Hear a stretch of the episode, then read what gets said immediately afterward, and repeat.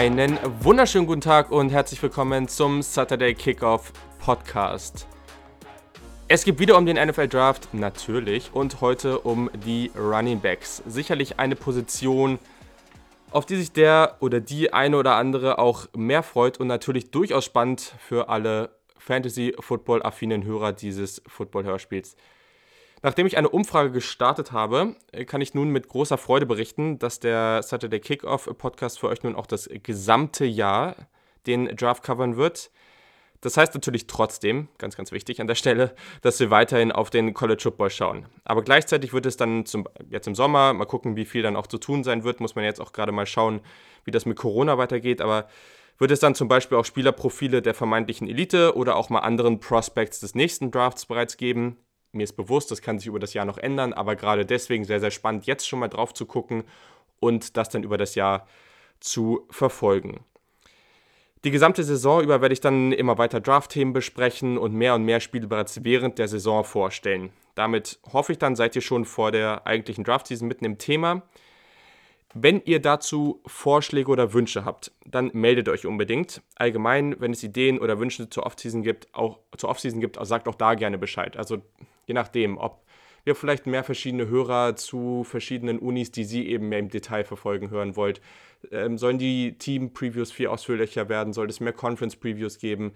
Wie wollt ihr das sehen? Das auf jeden Fall. Und dann eben gerade auch zu den Draft-Themen. Es wird sehr, sehr viel intensiver. Wir werden schon dann ab Mai, Juni dann irgendwie mit dem nächsten Draft beginnen. Das ist natürlich auch ganz spannend und wir können uns einfach ein bisschen mehr Zeit nehmen.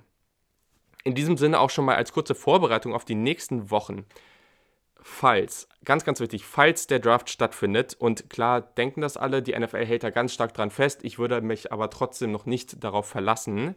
Aber wir gehen jetzt mal davon, davon aus, dass der Draft Ende April stattfindet. Dann ist der Ablauf wie folgt. Es wird kommende Woche noch die Tight Ends und Interior Defensive Line Preview geben. Die werden beide in eine Preview gepackt.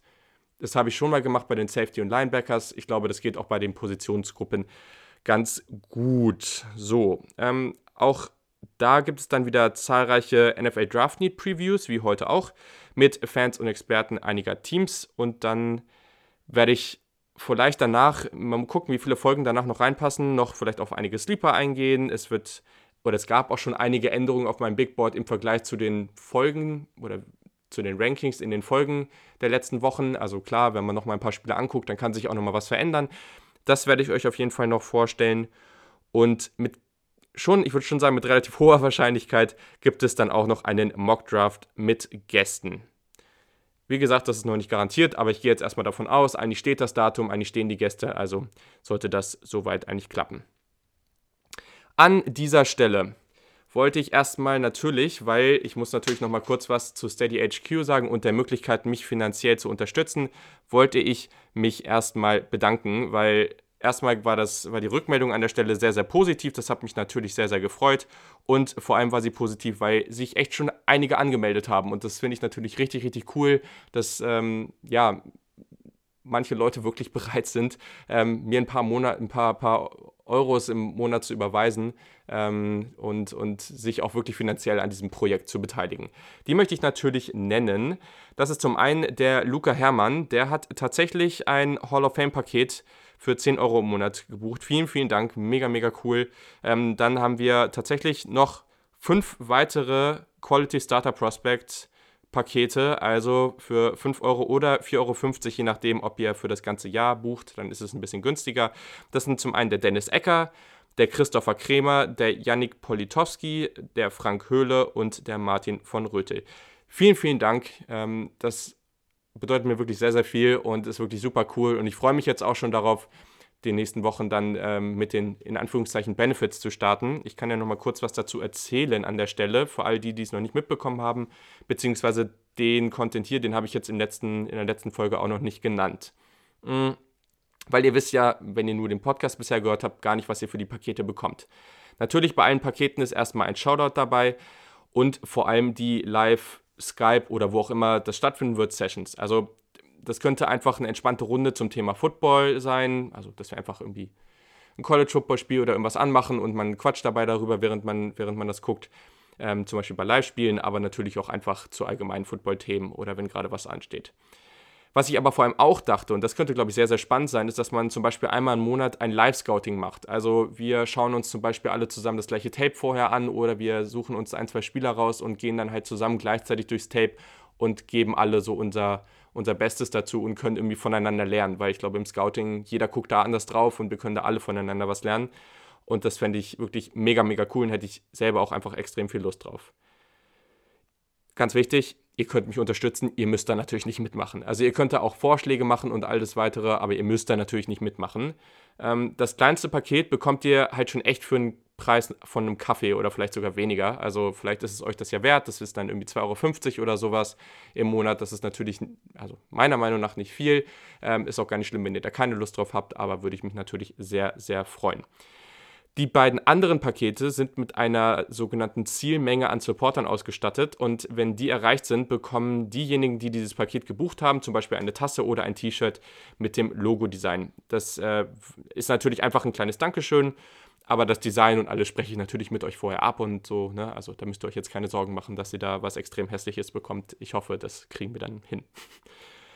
genau, also schreibt mir gerne, wenn ihr Fragen dazu habt und vor allem auch, wenn es Vorschläge gibt, wie ich die Benefits noch cooler für euch gestalten kann. Also wenn ihr sagt, oh ja, okay, ich würde das machen, aber an sich, vielleicht kannst du das und das ja machen oder vielleicht gibt es ja noch das und die, die und die Möglichkeit äh, als so eine Art Benefit ähm, oder bei den Skype-Sessions, wir könnten auch das und das machen oder wie auch immer. Also haut da gerne alles Mögliche raus, ich bin da definitiv offen für Vorschläge. Sonst könnt ihr den Podcast natürlich auch auf Twitter und Instagram unter Kick folgen und ich freue mich natürlich, wenn ihr ein Abo auf dem Podcast-Kanal eurer Wahl da lasst. So, jetzt geht's aber auch los. Heute habe ich mal wieder einen Gast und den solltet ihr alle, ich denke mal, sehr, sehr gut kennen. Er ist TV-Sprecher. Ihr könnt ihn für Sport 1 auf YouTube hören und natürlich ist er als Co-Host in seinem Podcast Downset Talk zu hören, den er mit Adrian Franke rausbringt. Adrian war ja auch schon einige Male am Start hier im Pod. Ich bin sehr, sehr gespannt auf unsere Diskussion zu den Running Backs und wünsche euch viel Spaß mit Christoph Krüger.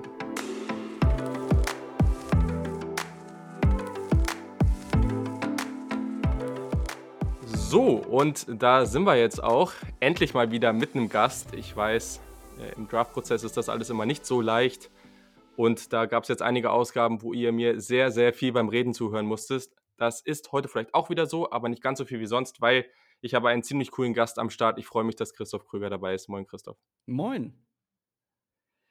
Wir sprechen über Running Backs. Wir haben eben schon kurz darüber geredet. In, eurem, in eurer letzten Ausgabe habt ihr über Wide Receiver gesprochen, jetzt mhm. heute über Running Backs. Bei euch geht es dann ja auch bald damit weiter. Also für die Fantasy-Spieler oder ich, du bist ja auch äh, sehr großer ja. Fantasy-Football-Fan, äh, ist das Fall. natürlich eine spannende Woche hier.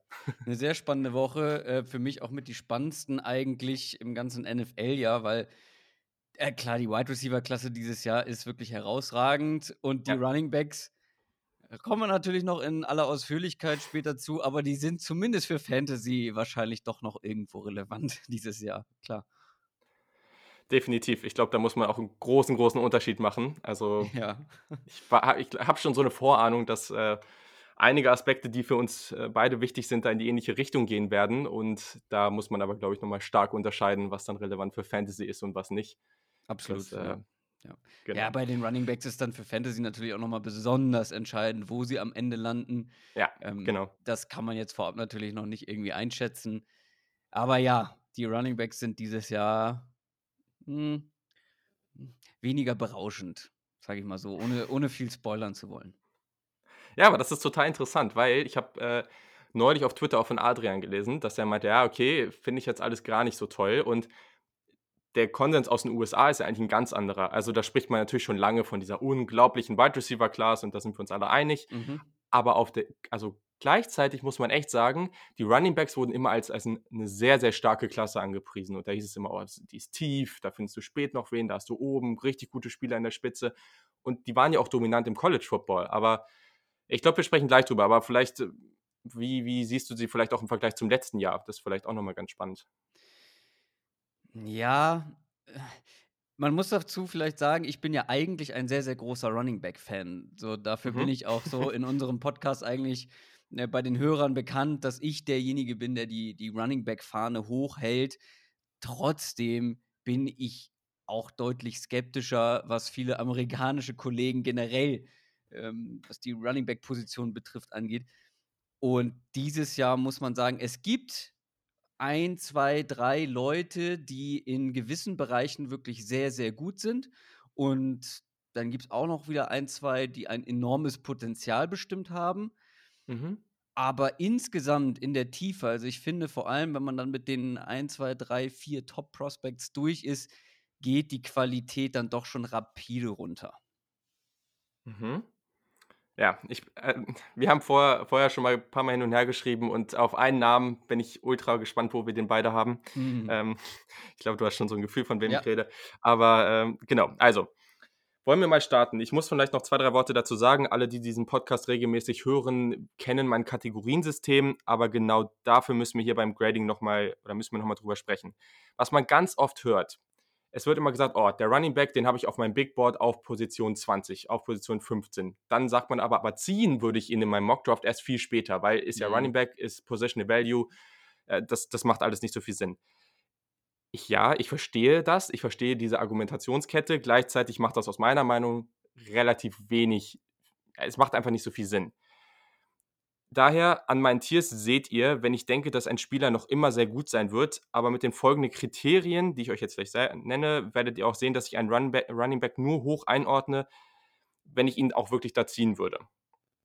Dafür ist ganz, ganz wichtig. Es geht immer, natürlich, der Spieler muss für die gewisse Kategorie dass diese Qualitäten als Rusher mitbringen. Davon gehe ich erstmal aus, wenn ich ihn da ordne, einordne. Aber gleichzeitig, wenn ich ihn als All-Pro oder höher einordne, dann muss der Running Back eine enorme Waffe im Passing Game sein.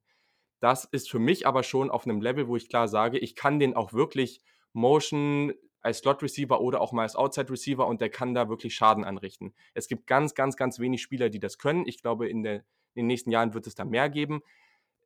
Ich sage jetzt auch noch gar nicht, ob das irgendjemand kann dieses Jahr oder eben, oder eben nicht, aber das ist einfach für mich, um ihn überhaupt da einzuordnen und ihn auch so hoch zu ziehen, ergo in der ersten Runde, müsste er das mitbringen. So. Quality NFL Starter ist für mich dann jemand, der als Running Back gut diese Checkdown-Pässe, Screens, kurze Pässe fangen kann. Ab Average NFL Starter und runter sind das eigentlich nur Spieler, die sehr, sehr limitiert ähm, als, als, als, äh, als Receiver sind, genau. Ich bin auch, ich glaube, ich gehe da ein bisschen gegen diese Analytics-Richtung, vielleicht auch sogar an der Stelle, dass ich es okay finde, einen Running Back auch hochzuziehen, wenn das wirklich so eine Waffe im Receiving Game ist. Also wenn das jemand ist, vielleicht in die Richtung Alvin Kamara. Bei Saquon Barkley bin ich mir noch nicht so ganz sicher, aber der ist natürlich auch im College schon sehr, sehr stark gewesen. Also deswegen fand ich diesen Pick gar nicht so schlimm wie viele andere. Mhm. Gleichzeitig, ja, also es gab andere Needs, sagen wir es mal so. Aber das, da wollen wir jetzt gar nicht hin, sondern einfach nur so als, als, als Beispiel zu nennen, so der Spieler muss auch als Receiver wirklich stark sein und das können wir später an einem Spieler, glaube ich, sehr, sehr gut festmachen was hat Receiving für dich für einen Stellenwert? Wo ordnest du das ein, wenn du, auf, wenn du Tape von den Running Backs guckst? Wie gehst du daran? Receiving hat natürlich einen sehr hohen Stellenwert. Man sieht ja auch aktuell, wer dann wirklich die absolut besten Running Backs momentan in der Liga sind. Nicht, weil sie die besten Rusher sind, sondern weil sie eben diese Qualitäten mhm. Äh, mitbringen im Receiving Game, im Passing Game. Das sind Leute wie, du hast ihn angesprochen, Evan Kamara, aber auch ein Christian McCaffrey. Saquon Barkley halte ich äh, für einen sehr starken äh, Receiver, wird vielleicht nicht so in Gänze eingesetzt bei den Giants. Äh, vor allem letztes Jahr hm, war das natürlich auch von ihm individuell nicht so berauschend, aber das ja. sind alles Leute, die eben beides können. Und ich finde, das muss ein Running Back können und mitbringen dafür, wenn ich ihn wirklich hoch einordne in die erste Runde, wenn ich ihn in, oder früh ziehen will, generell. Ähm, so ein reiner Runner, die gibt es wie Sand am Meer. So, da, da kannst du immer noch einen Carlos Hyde jedes Jahr äh, in der Free Agency bekommen. So, der kann dir als Runner auch solide Arbeit leisten, gar keine Frage. Aber wenn du wirklich einen kompletten Back willst, ähm, dann muss der eben auch schon im Passing Game wirklich was können. Und ja, die Krux ist, das können, also so ein kompletter Back zu sein, das schaffen wenige. Und ich habe das vorher gar nicht so richtig beantwortet. Du hast mich gefragt, die aktuelle Klasse im Vergleich zu den vergangenen Jahren. Mhm. In den letzten Jahren gab es immer welche. Also auch ein Miles Sanders fand ich einen sehr kompletten Back schon, obwohl er wenig Starting-Erfahrung hatte. Saquon Barkley natürlich. Josh Jacobs ist eigentlich ein richtig guter Receiver ja. gewesen, auch ja. wenn man da bei den Raiders nicht viel von gesehen hat, leider. Aber das sind so Backs, die ich, also vor allem Josh Jacobs hätte ich in die erste Runde oder hatte ich in der ersten Runde, Saquon Barkley sowieso, gar keine Frage. Ich glaube, Miles Sanders und David Montgomery hatte ich so Anfang zweite Runde. Bei Montgomery mhm. war natürlich das Problem, dass er eben diese Qualitäten nicht so sehr hatte. Ich finde, das ist bei Running Back so ein Zusammenspiel aus allem. Ähm, weil es ist anders als bei den Wide Receivers, wo ein Wide Receiver, der irgendwie eine Sache besonders gut beherrscht, da auch dann irgendwie der absolute Spezialist für sein kann und trotzdem hoch gedraftet werden sollte. Mhm. Aber bei Running Backs finde ich, bist du nur erste Runden würdig, wenn du wirklich ein komplettes Paket mitbringst. Okay, okay, dann sind wir uns da ja schon mal durchaus einig. Mal gucken, wie das dann gleich in den Rankings aussieht. Ja, ich bin sehr gespannt. Also, wie, wie machen wir das Ganze? Ich glaube, es kann ja jeder vielleicht nochmal so ein, zwei, ich mache glaube ich nur einen Namen, den ich außerhalb der Top 10 habe, die 11 dann, weil der, die 12 erwarte ich bei dir etwas höher, deswegen wollte ich das jetzt erstmal noch nicht raushauen. Aber genau, kann mal jeder mhm. nochmal einen Namen raus, raushauen, den er dahinter hat. Danach würde ich sagen, wir gehen einfach von 10 los, erzählen ein bisschen was zu den Spielern, sprechen über die Stärken, über die Schwächen des Spielers wenn der nächste, wenn, wenn mein Nummer 10 Spieler bei dir dann an 8 ist, dann erwähnst du ihn da einfach nur und wir gehen weiter, weil wir haben ja bereits über den Spieler ja. gesprochen und dann gucken wir mal.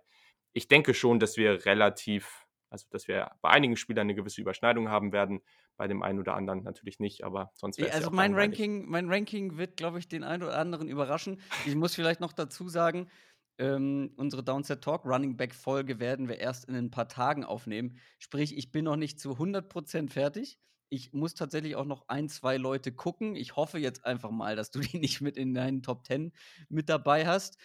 Und zum anderen können sich vielleicht die ein oder andere äh, Positionsverschiebung noch ereignen. Ähm, das will ich gar nicht ausschließen. Und ich muss ganz ehrlich sagen, ich weiß nicht, ob die Leute, die ich aktuell nicht in den Top 10 habe, es wert sind, darüber zu sprechen. Aber du kannst ja gerne mal mit deiner, mit deiner Elf anfangen. Ja, Mal gucken, wie du da Das habe ich irgendwann auch gedacht. Also, beziehungsweise irgendwann, ich habe jetzt äh, so ein bisschen mehr als 20 mir angeguckt und irgendwann 20? war ich auch so, dachte, pff, ja, und dachte ich mir irgendwann so, Junge, also warum machst du das ja eigentlich gerade noch?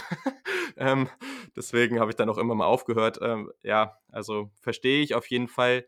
Und ja, also es ist auf jeden Fall keine Position, die so tief besetzt ist wie die Wide Receiver, weil da war ich bei weit über 20 und habe immer noch das Gefühl, mir fehlen noch sehr viele. also, ja. wir, an, an 11 habe ich tatsächlich Anthony McFarland von Maryland. Ähm, hm.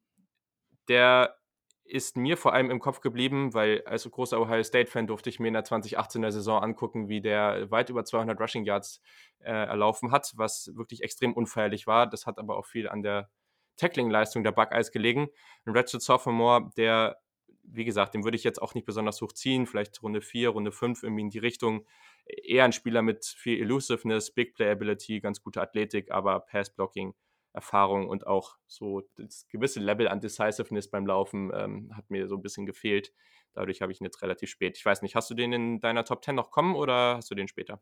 Den habe ich auf der Top 10. Das passt eigentlich ah, ganz gut. Es ist meine Nummer 10. Ja, ähm, geil.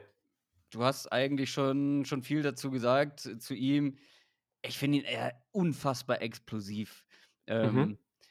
Du hast das Ohio-Spiel angesprochen gerade, ne? Ja, mhm. dieses Tape ist wirklich pure Unterhaltung. Also, wenn ihr einfach mal euch zurücklehnen wollt und irgendwie ein unterhaltsames Running Back Tape angucken wollt, gar nicht so sehr, um irgendwie den Spieler einzuordnen, guckt euch das gegen Ohio an, was da los ist. Es ist absurd, ein Big Play nach dem anderen. Stellt euch dann mich dabei vor, wie ich vom Fernseher sitze und nur am Fluchen bin. Dann, dann er, ist halt wirklich, er ist halt wirklich so ein Home Run Hitter. Ich bin grundsätzlich ja. eigentlich kein Fan von diesen Big Play Running Backs, weil das geht meistens, wenn das im College so ist, damit einher, dass er ein gutes Blocking bekommt. Also ich erinnere mich da an einen Henderson zum Beispiel letztes Jahr oder ja. an Ronald Jones. Das sind so perfekte Beispiele dafür, die im College irgendwie alles mit Big Plays zerstört haben, aber in der NFL kaum eine Rolle spielen weil solche großen Gaps, wie die da bekommen, und da kommen wir später noch zu einem, den viele sehr viel höher haben als ich und ich genau aus diesen Gründen deutlich tiefer einordne.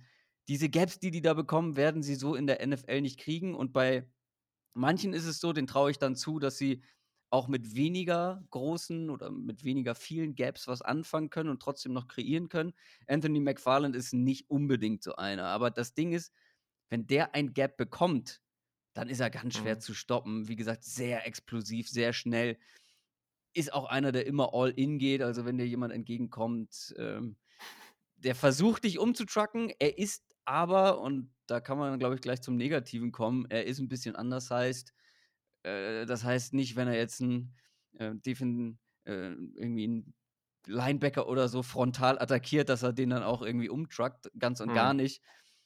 Und vor allem, der holt halt inside between the tackles holt der wenig, sehr wenig. Das liegt zum einen natürlich an seiner fehlenden Physis, aber ich finde auch bei ihm so die Ball Carrier Vision, wie man das so schön nennt, ist wirklich mangelhaft. Also, er sieht teilweise einfach Verteidiger nicht, bounced dann auch ganz oft und viel zu schnell und Ja. viel zu einfach eigentlich nach außen, sucht auch dann gerne einfach total unnötig den frontalen Kontakt und da kann er sich dann einfach da hat er einfach nicht die Physis, um sich da durchzusetzen.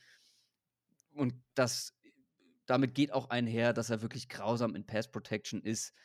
Ist so einer, der kennt nur einen Gang, nämlich Vollgas und wenn er 'n Gap bekommt oder die Edge bekommt, weil ist nicht so, dass das immer irgendwie schlecht ausgeht, wenn er nach außen bounced, weil er hat das Tempo, die Explosivität, um dann auch noch 'n Big Play daraus zu machen, aber Mhm.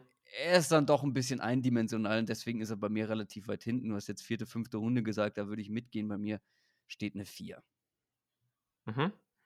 Das klingt doch ja, ich glaube ich glaube, es ist 'n spannender Spieler, aber da darf man sich auch nicht oder ja, darf man sich einfach nicht zu viel von Er muss erwarten. er er muss in richtig gute Umstände kommen mit richtig Mhm. gutem, ähm, Run Blocking, auf jeden Fall. Okay, cool. Dann haben wir ja schon deine Nummer 11 äh, Nummer 11, Nummer 10 haben wir bei dir schon mal auf'm Board. Ja. Dann haue ich jetzt mal meine Nummer 10 gleich raus. Und zwar ist das Keyshawn Vaughn von Vanderbilt. Den habe ich von der Kategorie als Average NFL Starter Mid-Level eingeordnet. Das ist ein Ratchet Senior mit 23,1 Jahren beim Draft alt. Der ist, wenn wir auf die Maße gucken, 5'9, 5'8 groß, wiegt 214 Pfund. Äh, ja, der Rest 30, 7, 8 Arme ist eigentlich nicht mehr so unglaublich wichtig. Was kann der denn? Also, das ist auf jeden Fall 'n ganz grundsätzlich ganz spannender Spieler. Würde ich mir auch so wahrscheinlich so Ende Runde 3, Anfang Runde 4, ähm, einordnen, irgendwie in dem Bereich. Ähm, ist auf jeden Fall jemand, der 'n ganz guten 1. Schritt hat, 'n guten Burst. Ich fand den Long Speed eigentlich auch durchaus okay. Ähm, vom vom Spielertyp, da gibt's ja immer diese sogenannten One-Cut Running Backs, also wirklich ein Cut, ähm, und dann wirklich go, Vollspeed in die Richtung. Das macht er halt relativ viel. Er hat 'ne gute Balance, wenn's ähm, wenn er Kontakt bekommt, fällt immer nach vorne, was natürlich wichtig ist. Die Vision hat mir gefallen, ähm, wodurch er auch immer wieder seinen Cut wirklich ins Freie macht und dann wirklich auch weg ist. Also, hat auch einige Big Plays auf Tape. Ähm geht gut runter beim 1. Kontakt. Also, Run after, ähm, Contact ist auf jeden Fall eine seiner Stärken. Läuft sehr energetisch, ähm, teilweise auch den einen oder anderen guten Juke-Move im Open Field. Das hat mir auch gefallen. Als Receiver, ach ja, also, er hat wenige Catches sogar als Outside Receiver. Das waren aber wirklich sehr eindim dimensionale Routes. Fängt den Ball ganz gut aus'm Big Fa ähm, Backfield, aber, ähm, ist da jetzt nix Besonderes. So, wie schätzt du ihn denn Hm. ein? Ähm, siehst du das ähnlich oder? Das ist tatsächlich einer, von dem habe ich ich habe 'n bisschen was von ihm gesehen, aber noch Mhm. nicht so viel, dass sich wirklich mein finales Urteil über ihn gefällt hat. Mhm. Dementsprechend ist er noch außer Wertung. Ich habe mir 'n bisschen was angeguckt, kann dem eigentlich nur zustimmen, grade diese One-Cut-Geschichte, Ja. ähm, da ist er gut, wirklich Explosivität, Burst und so weiter, finde ich schon gut. Er hat aber auch deutliche Nachteile, ne? Also, ich finde ihn nicht wirklich beweglich. Mhm. Ähm, ja, ich weiß nicht, er hat mich ich glaube, ich habe wirklich nur ein Tape bisher geguckt, deswegen, ähm, noch mit Vorsicht zu genießen, aber das war halt 'n Tape, wo ich gesagt habe: „Okay, ich würde jetzt erst mal 'n anderen vorziehen, ähm, um Ja. mit dem weiterzumachen.“ Ich werde mir den jetzt noch angucken in den nächsten Tagen bis zu unserer Aufnahme. Ich habe aber meine Zweifel, dass er's bei mir in die Top 10 schafft. Mhm. Ja, also, ich glaube, einen Punkt, den du grad genannt hast, auf jeden Fall habe ich den fett unterstrichen bei meinen Schwächen, ist halt wirklich eher so 'n linearer Runner. Also, Mhm, der genau. der ist nicht shifty oder irgendwas. Ja, und das ist halt Äh, schwer in der NFL, finde ich. Also, diese Ja. diese Straight Äh, das kannst du dir halt oder da da kommst du in der NFL nicht unbedingt weit, außer du bringst halt gleichzeitig irgendwie die Physis mit wie ein Derrick Henry. Dann, äh, dann kannst du das irgendwie schon so machen. Aber auch du siehst es ja zum Beispiel an einem Leonard Fournette, wo das Ja. Blocking dann irgendwie nicht mehr so gut ist und er nicht mehr ganz so explosiv ist auf den ersten Schritten, holt er halt nicht mehr so viel. Und dann fehlt dir halt diese horizontale Geschwindigkeit, nenne ich's mal. um halt auch mal Mhm. Leute aussteigen zu lassen. Definitiv. Also, das ist auch der hat auch eine dieser Schwächen, die du eben bei McFarland schon mal angesprochen hast. Der tendiert definitiv dazu, nach auch oder auch einfach zu häufig nach außen auszuweichen, um dort dann mit seinem Speed zu gewinnen, aber das darfst du halt auch nicht zu oft machen. Pass-Blocking ist definitiv schwach, also vielleicht hier und da mal so 'n Chip-Block, aber sonst hat er wirklich ganz wenig Technik und kontrolliert keine Blocks. Ähm, ist auch kein geduldiger Runner. Also, für mich von der NFL-Rolle so 'n Big Play, Change of Pace Back, ähm, als Receiver ganz okay, aber ja, also ich würde mir jetzt von dem nicht zu viel erwarten und daher können wir auch weitergehen. Wen hast du denn an 9? JJ Taylor, Arizona. Aha. Ja. Äh, JJ Taylor, äh, muss man sagen, ist sehr, sehr, sehr, sehr klein.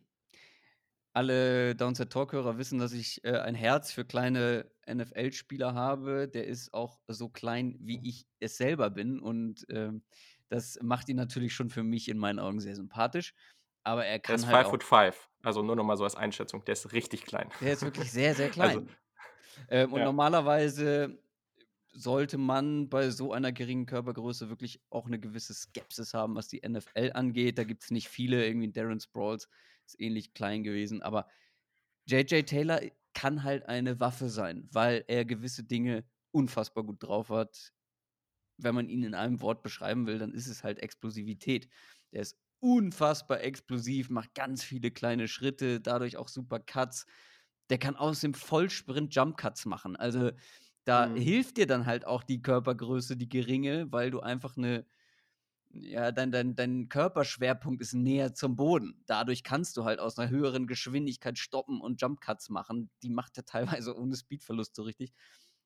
Und weshalb er es auch auf jeden Fall in meine Top 10 geschafft hat ist halt eben seine Qualität im Receiving Game. Also, der läuft Mhm. richtig knackige Routes und fängt die Bälle sicher, die in seine Richtung kommen. Und ist dann, ähm, ja, physischer, als man das für so 'n kleinen Spieler eigentlich oder bei so 'nem kleinen Spieler erwartet. Hat 'ne gute Balance, kann auch mal so 'n ja, kann auch mal 'n Kontakt abfedern. Und er ist tatsächlich manchmal einfach zu klein, dass er Verteidigern so durchflutscht. Also, ich habe ganz oft das Gefühl, dass er wirklich so durch die durch die Reihen so durchwuselt. Der ist Mhm. mit dem Ball in der Hand einfach 'ne gute Waffe und ich glaube, dass du in der NFL, ähm, mit so 'nem Spieler zumindest so als Gadgetwaffe so ich meine, man hat's ja an Tarik Cohen oder auch an Darren Sproles gesehen, was solche Ja. Leute anrichten können mit dem Ball in der Hand. Und grade bei ihm mit seinem Route Running, was er auf jeden Fall mitbringt, auch aus'm Backfield, auch mal vertikal tatsächlich, Ja. ähm, hat er mich schon sehr begeistert. Ich hätte ihn gern weiter oben. Aber da muss man sagen, ist halt einfach die Physis also, er ist jetzt auch nicht ultramuskulös.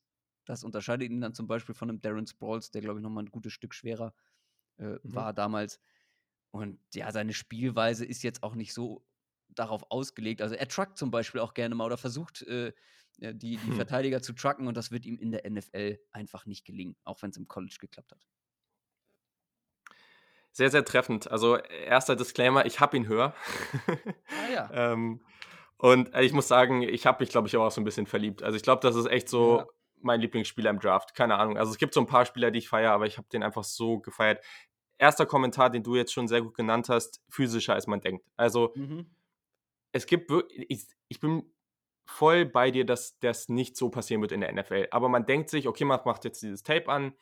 Der ist super klein, der wird jetzt vielleicht 'n paar Bälle fangen, 'n bisschen Outside irgendwie laufen und, äh, guckt irgendwie, dass er nicht so viel Kontakt kriegt.“ Aber was ich so an ihm feiere, ist einfach, dass er der sucht ja geradezu den Kontakt in einigen Situationen und der hat einfach überhaupt keine Angst davor. Der rennt einfach, äh, also, ohne jegliche Angst in seinen Gegner rein. Und es ist auch nicht so zumindest auf College Tape ist es eben nicht so, dass du das Gefühl hast, er wird dann irgendwie der fliegt dann 'n halben Meter zurück, sondern also, es gab genug Tapes, wo oder genug Situationen, wo der Linebacker dann eher der war, der umgefallen ist. Kleine Ja, keine aber das Frage. ob das Das in der NFL Ne, ne, genau, genau. Das wäre der nächste Satz gewesen, genau. Also, das wird in der NFL nicht passieren, aber ich finde das einfach gut zu sehen. Also, wenn ich so 'n Spieler ziehe, dann möchte ich so was eigentlich sehen, weil sonst denke ich mir: „Okay, das ist dann schon irgendwie gar nix.“ Also, das klappt dann auf jeden Fall nicht. Und das ist zumindest irgendwie vom Mindset erst mal ganz cool, ähm, und sonst gehe ich da eigentlich voll mit. Also, was ich grade beim Receiving hatte ich dann wirklich einiges, ähm, oder hatte ich zumindest die Hoffnung, dass er dann einiges raushaut und da hat er richtig coole Sachen rausgehauen, muss ich wirklich sagen. Also, Guckt euch da unbedingt mal das Spiel gegen Washington an. Da gab es einiges, äh, was er da gezeigt hat. Und ich glaube, jeder Sportfan kennt das. Diese Momente, ich hatte das beim Basketball immer oft so, dieser Moment, wenn so ein Crossover kommt und der andere landet irgendwie auf dem Boden. Oder ähm, irgendwie so ein krasser Pass. Oder halt jemand auch beim Football juckt den anderen voll aus. Und diese Momente und dann, dann ja, dann muss man irgendwie halb aufstehen und irgendwie halb den Raum verlassen, so ungefähr, weil man irgendwie sich so darüber freut. Das ist bei mir zumindest immer so. Naja, ähm, und das hat, von diesen Momenten hat JJ Taylor so einige. Also da diese, vielleicht meinst du sogar diese Route, wo er eben relativ vertikal gegangen ist, richtig schöner Outside-Schritt, die, die Route nach außen richtig verkauft in die Mitte und mhm. sein, sein Gegenüber komplett hat stehen lassen. Und ja das sind die Sachen, die ich sehen will bei jemandem. Da sah, da sah der Verteidiger aber auch, muss man fairerweise sagen, ja, okay. besonders gut aus. Ne? Aber ja, der, der, der Move war schon nett. Das ist richtig. Also wie gesagt, er ist im Open Space auf jeden Fall sehr gefährlich. Ja. Ähm, du siehst auch im Pass-Blocking, natürlich ist der da nichts. Der, also das wird nichts, aber er gibt nee. halt immer alles, was einfach schön ist. Ähm, und auch solche den Geschichten, du aber die Kontakt. gar nicht einsetzen, ganz ehrlich. Nein, also natürlich als Coach nicht. wäre es so blöd, natürlich wenn du nicht. den äh, mehrfach als Passblocker irgendwie pro Spiel irgendwie aufs Feld schießt. Natürlich. Natürlich. Also da hast du absolut recht. Und wie gesagt, solche Sachen wie so die Contact Balance, er fällt dann immer nach vorne, was Schönes zu sehen, aber das ist nicht seine Stärke. Ähm, der wird sicherlich auch mal durch einen Armtackle irgendwie runtergehen ähm, und natürlich auch sein Catch-Radius. Also ich weiß jetzt nicht, ob ich irgendwie als Buffalo den ziehen würde. Das ist jetzt vielleicht nicht der richtige Running Back für einen äh, Josh Allen. Aber genau, also an sich macht er viel Laune und wo ich ihn habe, äh, werdet ihr ja dann, werdet ihr ja dann sehen. Also, ähm, kommen wir zum nächsten Spieler, den ich auf 9 habe, weil ich mal gespannt bin, wo du den hast. Und zwar ist das ein Spieler von einer eher kleineren Uni, und zwar von App State, also Appalachian State. Und zwar ist das Darrington Evans. Den habe ich als Average ah. NFL-Starter Mid-Level. Ähm, du hättest Ratchet mir sagen Junior. müssen, dass du die Namen in den Top 10 hast. Den, äh, ja, hm, aber mach erst mal weiter. Ich bin gespannt. ähm, und den habe ich, äh, genau, so, ja, auch so irgendwo Mitte dritte Runde, Hände dritte Runde bis Mitte fünfte Runde. Also ich habe immer so eher so einen Zeitraum, in dem ich den irgendwie nehmen würde oder so, ein, so, ein, ja, so eine gewisse Range im Draft. Also wahrscheinlich wäre das auch am Ende wieder so vierte Runde. Ähm, auf jeden Fall ein sehr, sehr spannender Zone Runner mit guter Vision. Also der bringt viel Geduld mit, viel Elusiveness. Der hat relativ wenig Production im Pass-Game. Es sah trotzdem an sich teilweise ganz okay aus, aber er hat halt relativ wenig ähm, Production und das ist einfach jemand, der hat nicht die Explosivität und Physis. Also das fehlt ihm einfach. Also der hat hervorragende Production in den letzten beiden Jahren gehabt. Also einmal 1480 Yards, einmal 1000, fast 1200 Yards. Ähm, Im letzten Jahr dann noch 18 Touchdowns erlaufen. Also es ist wirklich sehr, sehr stark gewesen. Der bewegt sich einfach sehr flüssig, hat flüssige Cuts, ähm, nach dem Catch ähm, eben auch sehr shifty, wenn er im Receiving Game eingesetzt wird. Gute Geduld hinter der O-Line. Einfach eher so ein Finesse-Runner. Gute Vision, gerade bei so Stretch, Outside, Outside Zone Plays das macht er wirklich gut. Da wartet er, bis sich die Blocks bilden und dann läuft er da durch und dann macht er das. Niemand, der dir irgendwie die Big Plays erläuft, aber am Ende macht er halt seine soliden Yards und das gefällt mir persönlich fast besser als jemand wie McFarland, der halt einfach alles gibt, mhm. durchsprintet und wenn es nichts wird, dann wird es halt nichts. Das auf jeden Fall. Also das heißt, du hast den noch nicht so angeguckt oder? Äh, ähnlich wie, ähm, wie der eben, äh, ist einer, wo ich ein, zwei Tapes geguckt habe, aber noch mhm. nicht final bin und er gefällt mir mhm. tatsächlich mhm. bisher auch relativ gut, weil ich genau solche Backs eigentlich auch lieber mag, mhm. äh, die einfach ein bisschen Beweglichkeit mitbringen. Was mir halt aber auch direkt aufgefallen ist, der hat wirklich wenig Masse für einen für Running Back ja. und gerade dann als NFL Running Back musst du halt auch eine gewisse äh, entweder eine Masse mitbringen, um dir halt im Running Game äh, irgendwie was zu liefern oder dann halt ein richtig guter Receiver zu sein, aber der hat gerade noch mal aufgeschlagen, ja, letztes Jahr 27 Targets, das Jahr davor 19 Targets. Das ja. ist jetzt ist jetzt nicht wirklich ausgiebig. Ähm, also wenn er zum Beispiel dann auf NFL-Ebene zeigt, dass er im Receiving Game noch mehr drauf hat, äh, du, dann kann er mit seinem Laufstil auf jeden Fall äh, eine mhm. Rolle spielen. Aber wie gesagt, auch noch so einer, wo ich noch mein finales Urteil fällen muss, aber könnte vielleicht am Ende doch noch in meine Top 10 kommen. Mhm. Ja, also ich glaube, ihm fehlt es ein bisschen an, an der Explosivität, ihm fehlt es ein bisschen an der Physis. Also ist so ein Typspieler für mich, guter Vision, guter Zone Runner. Wenn der ein, zwei Jahre hat, um in der mhm. NFL vielleicht noch ein bisschen was draufzupacken, dann könnte das jemand sein, der vielleicht in ein, zwei Jahren wirklich überrascht und dann so ein, einer von diesen Backs wird, die in dem richtigen System dann vielleicht auch mal eine Starterrolle übernehmen, einfach weil man den spät gezogen hat. Und ich meine, das wäre nicht das erste Mal. Ja. Das, äh, jemand da so eine Rolle bekommt. Aber genau, stimme ich auf jeden Fall überein. Naja, mal gucken. Also, dann ähm, hatten wir bei dir deine neuen schon, ja? Glaub Die schon, hatten ne? wir schon. Genau, das war JJ Taylor. Genau. Wen hast genau. du denn auf 8?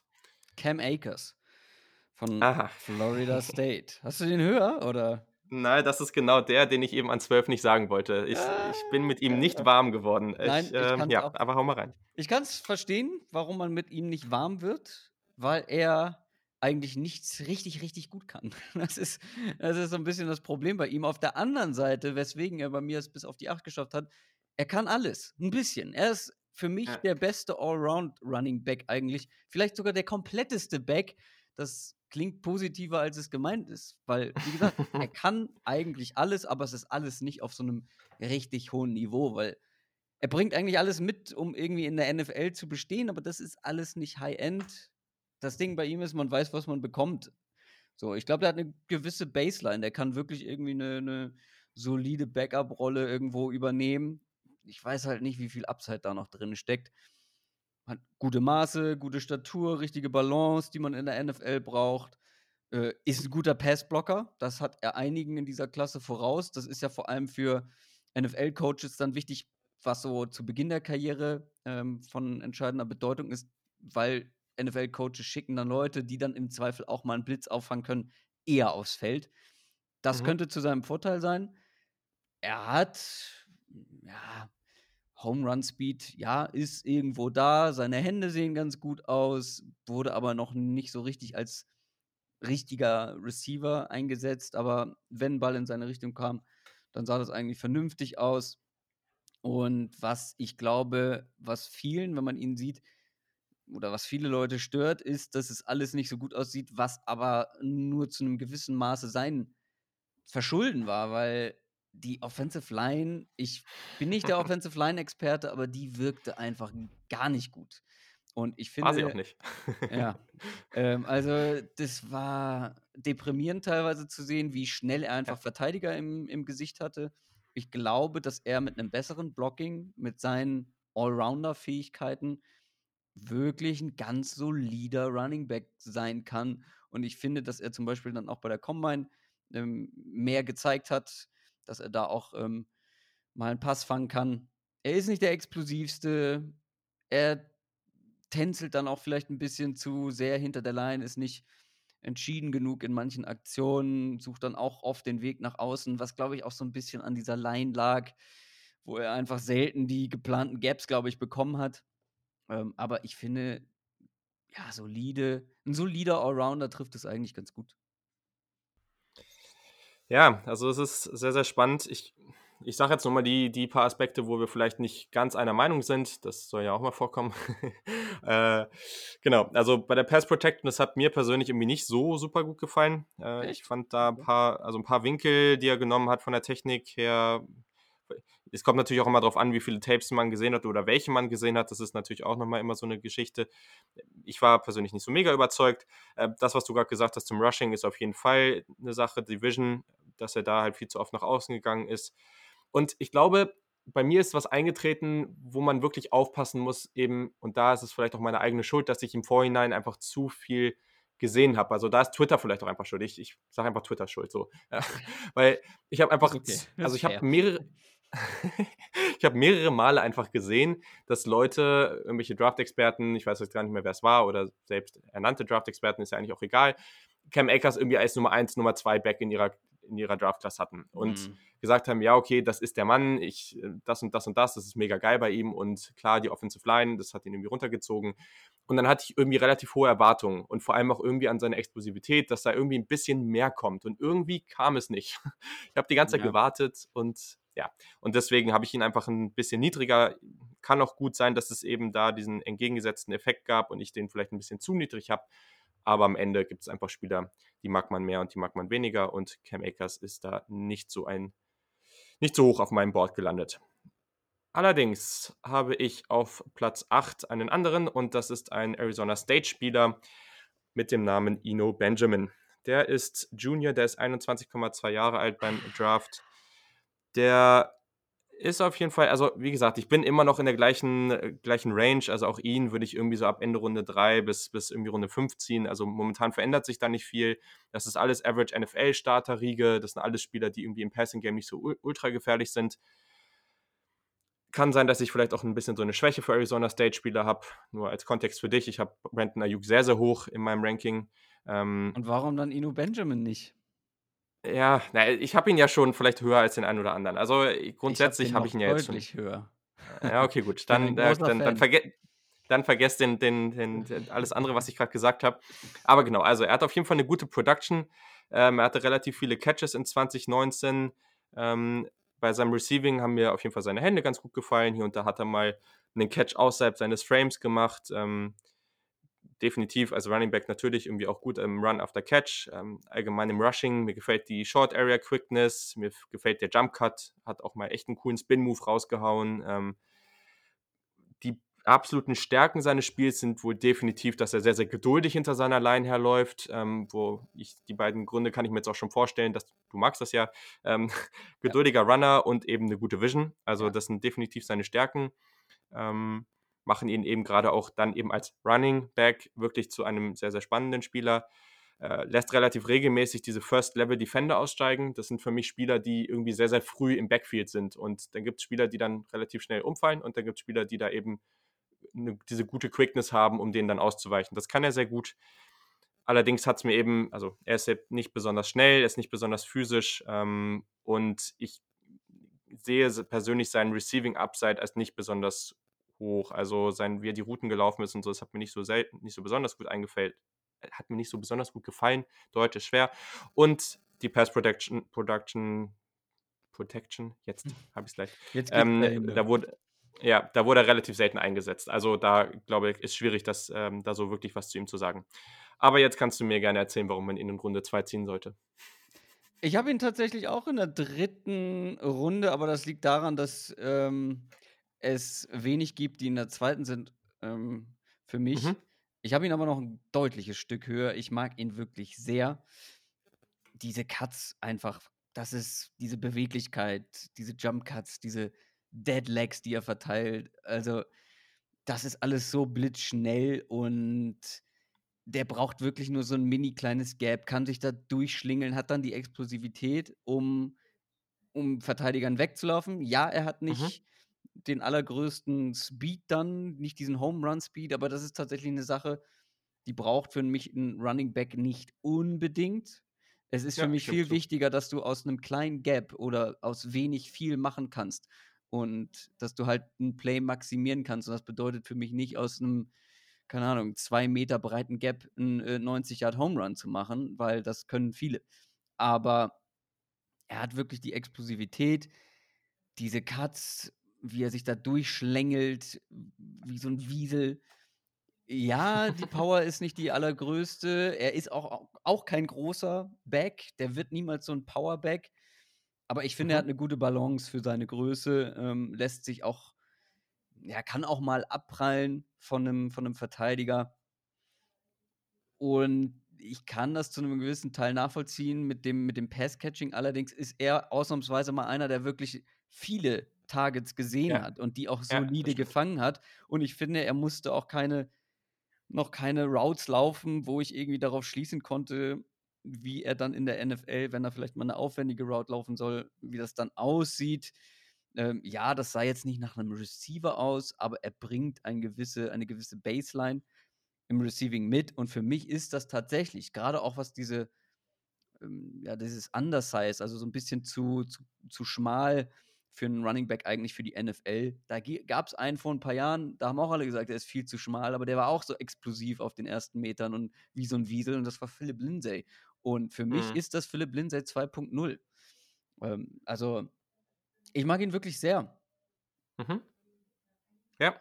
Ja, ich meine, an sich kann ich es äh, durchaus nachvollziehen. Also es war, ich, auch hier, ich hatte eben vorher auf seine Statistiken geguckt, hatte wirklich gerade als äh, vom Receiving her irgendwie sehr viel Hoffnung und dann Wobei man aber, ich glaube, dein Punkt ist sehr, sehr wichtig eben, ne? dass er ist nicht besonders viele Routen gelaufen, wo man eben diesen Schluss ziehen kann auch daraus. Und da ist jetzt die Frage, haben sie ihm das nicht zugetraut oder war genau. das in der Offense einfach genau. nicht vorgesehen?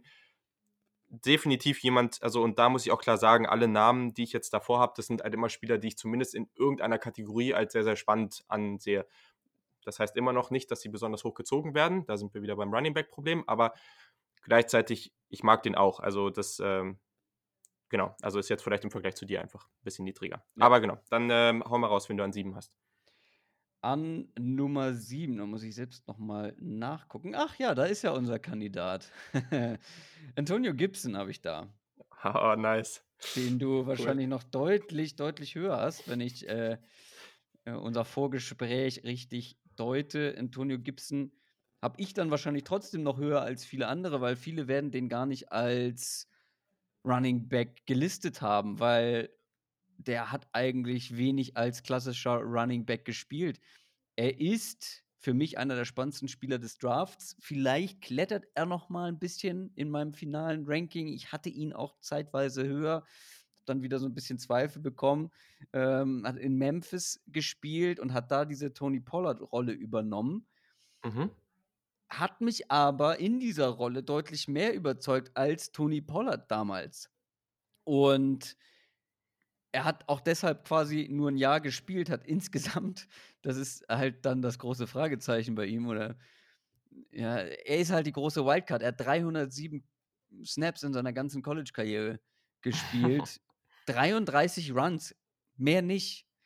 Dafür 68 Targets über zwei Jahre. Ähm, für einen Running Back wäre das okay, wäre das äh, nicht wenig, aber das ist natürlich eine super geringe Sample Size. Das ist ein Projekt, das ist so ein Boom-or-Bust-Spieler, aber im richtigen Umfeld, in der richtigen Rolle, dann kann das wirklich ein Playmaker sein. In der falschen Rolle wahrscheinlich ein kompletter Bust, weil das ist, also die falsche Rolle wäre, wenn man ihn als klassischen Running Back einsetzt oder eben ausschließlich als Receiver, weil er würde es niemals für mich in die Receiving Top 15 oder so schaffen. Er würde mhm. es aber auch als klassischer Running Back irgendwie nicht weit schaffen. Er muss wirklich als so Hybridwaffe eingesetzt werden. Man muss seine Receiving Skills nutzen. Ähm, er ist relativ groß ähm, für einen Running Back zumindest. Und ja, also du kannst gerne noch mehr zu ihm erzählen, äh, auch so ein paar negative Punkte vielleicht, aber er ist wirklich ein unfassbar spannender Spieler. Ja, es ist halt sehr, sehr schwierig, so einen Spieler mit äh, einem Jonathan Taylor zu vergleichen, der mhm. irgendwie, keine Ahnung, 800 Mal den Ball gelaufen ist in seiner Karriere. Ja, genau. Das ist eben, also das ist ein ganz großes Problem dabei. Und du hast vollkommen recht, das ist Boom or Bust. Für mich ist es Boom, ganz einfach. Also ich, ich, hab, ich bin der Meinung, dass man sich manchmal einfach an, auch entscheiden muss. Manchmal muss man einfach sagen, glaube ich dran oder nicht. Und ich glaube, du glaubst auch schon dran, wenn du den an der Position hast. Ich ja. habe den halt noch mal ein gutes Stück höher, aber das also gerade was du jetzt auch zum Rushing gesagt hast, also das ist einfach jemand, der einfach sehr, sehr viel aus dieser Power Formation gelaufen ist. Also äh, am besten noch einen Blocker vor sich gehabt, ähm, eigentlich fast immer aus dieser einen Formation gelaufen, auch viel Outside gelaufen. Das hat auch einige Male ganz gut funktioniert, aber er mhm. ist da eben noch sehr, sehr eindimensional. Er ist halt auch von der Statur, also der ist 6'0, 3 Achtel groß, ne, hat 31, ein Achtel Arme, 228 Pfund schwer, also der sieht doch eher aus wie ein Receiver, als dass er aussieht wie ein Running Back. Das muss man vielleicht auch dazu sagen. Ich sag mal so, ich habe mir heute noch mal ein bisschen ausführlicher oder gestern noch mal ein bisschen ausführlicher was zu ihm angeguckt, gerade was sein Route Running angeht. Also der ist auf jeden Fall als, als Rusher, finde ich auch ganz spannend. Der ist eben dynamisch mit dem Ball in der Hand, er kann auch ganz gute Jump Cuts und seine Moves und so. Diese Big Play Ability ist cool. Als Receiver, was ich eben ganz spannend finde bei ihm, ist halt, dass man denkt sich immer bei solchen Spielern, okay, als Route Runner ist er dann vielleicht noch sehr, sehr roh und ich sage nicht, dass das, also der ist nicht mal im entferntesten von den guten, also im, im Raum der guten Receiver, über die ihr jetzt auch in der letzten Folge viel gesprochen habt oder ich schon vor ein paar Wochen. Aber trotzdem läuft er, also läuft er seine Routes mit Intention. Also der verkauft seine Routen gut mit so einem niedrigen Pad-Level beim Break, der, der ist sich schon bewusst, wo er sein Leverage bekommt, der nutzt Headfakes, ähm, der schafft es auch bei einer Curl Route mal zu verkaufen, dem, dem Defender mal zu verkaufen, dass er tief gehen will und stoppt mhm. dann eben schnell. Also da kann ich auch vielleicht nochmal empfehlen, also Matt Waldman ist eh jemand auf YouTube, der sehr, sehr stark ist, also ganz tolle Videos macht und der hat auch was zu Antonio Gibson gemacht. Da könnt ihr euch das auch nochmal angucken. Also der ist ein Projekt, definitiv, aber der kann auch schon viel, einige Sachen ganz, ganz gut. Deswegen finde ich auch den Vergleich zu Tony Pollard ganz spannend, weil ich glaube, dass da Antonio Gibson eben noch ein bisschen mehr mitbringt. Für mich ist das schon der Spieler, der hat zu wenig geliefert, um sehr, sehr, also um ganz oben gelistet zu werden. Aber das ist so ein Spieler für mich, den kannst du halt im Backfield haben und den kannst du dann aber rausschiften eben mhm. auf die mhm. Receiver-Position und da kann er dann was bringen. Also deswegen ja. finde ich den ganz spannend. Wo ich ihn ziehe, das sage ich noch nicht. Äh, ich gucke gerade mal, was habe ich ihm dann letztendlich gegeben? Wie gesagt, ich glaube, er wird noch ein, zwei Plätze klettern. Auch für mich so ein, ja, eine dritte Runde. Wenn man ihn mhm. vernünftig einsetzen will und wenn man einen Plan für ihn hat, sollte man da in der dritten Runde, glaube ich, ja, kann man da auf jeden Fall zuschlagen. Sehr gut, dann kommen wir zu meiner 7 und das ist ein ganz, ganz anderer Spieler. Aber den fand ich auch auf jeden Fall sehr spaßig. Den würde ich auch ziehen, Ende, Mitte, Ende dritte Runde bis äh, vierte Runde, irgendwie in dem Bereich wieder. Ihr merkt schon, es verändert sich nicht viel. Und zwar ist das Zach Moss von Utah. Mhm. Den mhm. habe ich ebenfalls als Average NFL Starter, ist ein Senior, 22,5 Jahre alt. Und der, also das ist so der Inbegriff von einem wirklich ganz, ganz toughen und starken Runner für mich. Also der der ist solider als Receiver, der bringt gutes Passblocking mit, dem fehlt etwas der, der, der, die Geschwindigkeit und das braucht er aber eben auch wirklich nicht. Das ist jemand, der läuft wirklich sehr, sehr physisch. Also gerade dieses Truck-Stick, wenn du das nutzen willst in Madden, so äh, Zach Moss wird jemand sein, mit dem kannst du das machen. Hm. Der wird nicht von Arm-Tackles aufgehalten, der kann immer, der fällt immer nach vorne, der generiert einfach viel positive Yards. Das ist kein Spieler, der irgendwie rechts, links da irgendwie mega viel rumwackelt und dann irgendwie Minus-Yards macht. Ja. Der ist einfach schwer zu tackeln. Ähm, der kann auch einen guten Jump Cut, also das finde ich ganz gut. Und gleichzeitig ist das jemand, der mit seiner Vision jetzt, also man darf jetzt nicht komplett abschreiben, dass der, dass der nie einen Big Play macht. Also das kriegt er trotzdem hin, so ist es nicht. Ähm, der läuft ganz geduldig, hat einen guten Stiff-Arm, da gibt es einige wirklich coole Highlight-Plays von ihm. Ähm, und ja, er hat ganz sichere Fanghände, aber als Receiver natürlich jetzt nicht speziell, also nicht besonders gut. Aber im Passblocking hat er mir gefallen. Also einen sehr physischen Punch beim ersten Kontakt und den, er nimmt die Rusher gut auf, hat ganz gute Awareness. Aber klar, habe ich schon gesagt, er hat auch ein paar Aspekte in seinem Spiel, die ihn wahrscheinlich nie zu so einem Elite-Prospect machen. Der, bei dem kann ich mir aber gut vorstellen, dass der im richtigen System durchaus einige Jahre als Starter in der NFL verbringen wird. Ja. ja, also ich bin da mit dir in einem Boot. Diese ganze Gruppe ist wirklich eng beieinander und für Mhm. bei der ist auch Zach Moss bei mir mit dabei. Ich habe ihn jetzt noch ein paar Plätze höher. Mhm. Ähm, was ich bei ihm spannend finde, hast du eigentlich schon alles gesagt. Tatsächlich spielt auch super aggressiv. Den Stiffarm habe ich mir auch aufgeschrieben. Ja. Also, äh, ist auch sehr schön, dass er mehrere Gänge kennt. Das sehe ich auch immer gerne bei, Mhm. bei Running Backs. Also die nicht immer, ja, kriegen den Ball, One-Cut und dann ein Tempo los, sondern die können auch mal verzögern, geduldig. Ähm, ist jemand, der kein Play aufgibt, wirklich immer noch versucht, das Maximum rauszuholen. Hat aber auch schon einiges auf der Uhr, ne? Also jetzt drei Jahre College, äh, jeweils mit über 1000 Yards und vielen, vielen Rushing Attempts. Das ja. ist schon ordentlich, ähm, ordentlich, was er da, was er da machen musste. Und verletzungsanfällig, muss man dazu sagen, ja. Ähm, ja, er hat die Explosivität, die Geduld und so weiter und die Aggressivität. Ich finde, er läuft mir ein bisschen zu aufrecht, ist so ein bisschen steif, auch in mhm. der Hüfte insgesamt. Seine Cuts sind, die sind zwar explosiver, aber die sind nicht wirklich scharf, ja. Also ich glaube, im Mhm. Open Field lässt er nicht wirklich viele Gegner stehen. Und du hast jetzt versucht, Speed noch irgendwie gut zu reden. Ich weiß nicht. Also hat mich auf Tape schon nicht so überzeugt, die Geschwindigkeit. Plus dann bei der Combine war er langsamer als Edward Hilaire, der ja wirklich auch nicht als Speedster bekannt ist. Und er war noch ja. mal einen Ticken langsamer. Oh, also Home Run Speed gibt es da gar nicht. Ja, ich lege da nicht viel niemals, Wert drauf. Äh, und deswegen ist er bei mir tatsächlich auch nicht wirklich weit unten, sondern ähm, er kann wirklich ein, das hast du auch schon gesagt, in einem richtigen System wirklich ein guter, solider, auch ein Short Yardage Back vor allem sein. Der holt dir ja, immer ein paar ja. Yards raus. Ähm, aber zum Beispiel, er läuft mir auch fast zu aggressiv. Also nimmt ganz schnell dann mal den Kopf runter, wenn er es noch nicht müsste, weißt du? Wenn er, mhm. du denkst so, ah, wenn du guckst, wenn du noch mal irgendwie so ein bisschen rechts, links guckst, dann siehst du, dass du vielleicht mit einem mit Cut noch 10 Yards mehr rausholst und nicht, wenn du den Kopf runternimmst, versuchst den Gegner zu trucken und dann sind es halt vielleicht nur 3 Yards noch zusätzlich. So, das mhm. fand ich regelmäßig auffällig und negativ bei ihm. Aber ja, ist ein ist ein netter, schön aggressiver Back auf jeden Fall, ja. Spannend. Hm. Gehe ich aber mit. Und ich glaube, das war auch, also es war fast eher so ein, so ein Argument für eigentlich alle von diesen Running Backs, die wir eigentlich jetzt vom Laufstil ganz gerne mögen, weil man sagt immer, die haben jetzt nicht die Big Play Ability, aber gleichzeitig, sobald er dann mal durch die erste Line durchgekommen ist und dann noch irgendwie noch mal ein Stückchen weiterläuft, was du ja eigentlich also auch mit einem 4-6er Speed oder sowas machen mhm, kannst, mhm, dann hast du trotzdem hier und da mal deine 15, 20 Yards raus. Also das passiert auch ja. ihm mal so. Das wollte ich damit eigentlich vor allem ja, sagen. Genau. Und für mich, ja. also wenn du einen Run für 20 Yards raushaust, das ist ja auch schon mal sehr solide. Deswegen, ähm, genau. Ja, cool. Also, dann Zach Moss an der Stelle. Wir können schnell zu deinem weitergehen, weil an 6 habe ich tatsächlich JJ Taylor. Das ah, ist sehr, sehr hoch, dem bin ich mir bewusst, aber gleichzeitig glaube ich einfach, ich glaube einfach daran, dass das so ein kleiner Gamebreaker sein kann, der einfach super vielseitig eingesetzt werden kann. Ich finde den ganz, ganz spannend und äh, ja, haben aber über den schon alles gesagt, deswegen können wir auch gerne weitergehen. Bei mir muss ich jetzt vielleicht nochmal für, für alle Hörer sagen, ich bin jetzt in dieser Quality NFL Starter, jetzt aber auch Low-End-Kategorie angekommen. Also hier gibt es für mich einen kleinen Cut, einfach auch, weil das Receiving-Talent jetzt vielleicht ein bisschen hochgeht.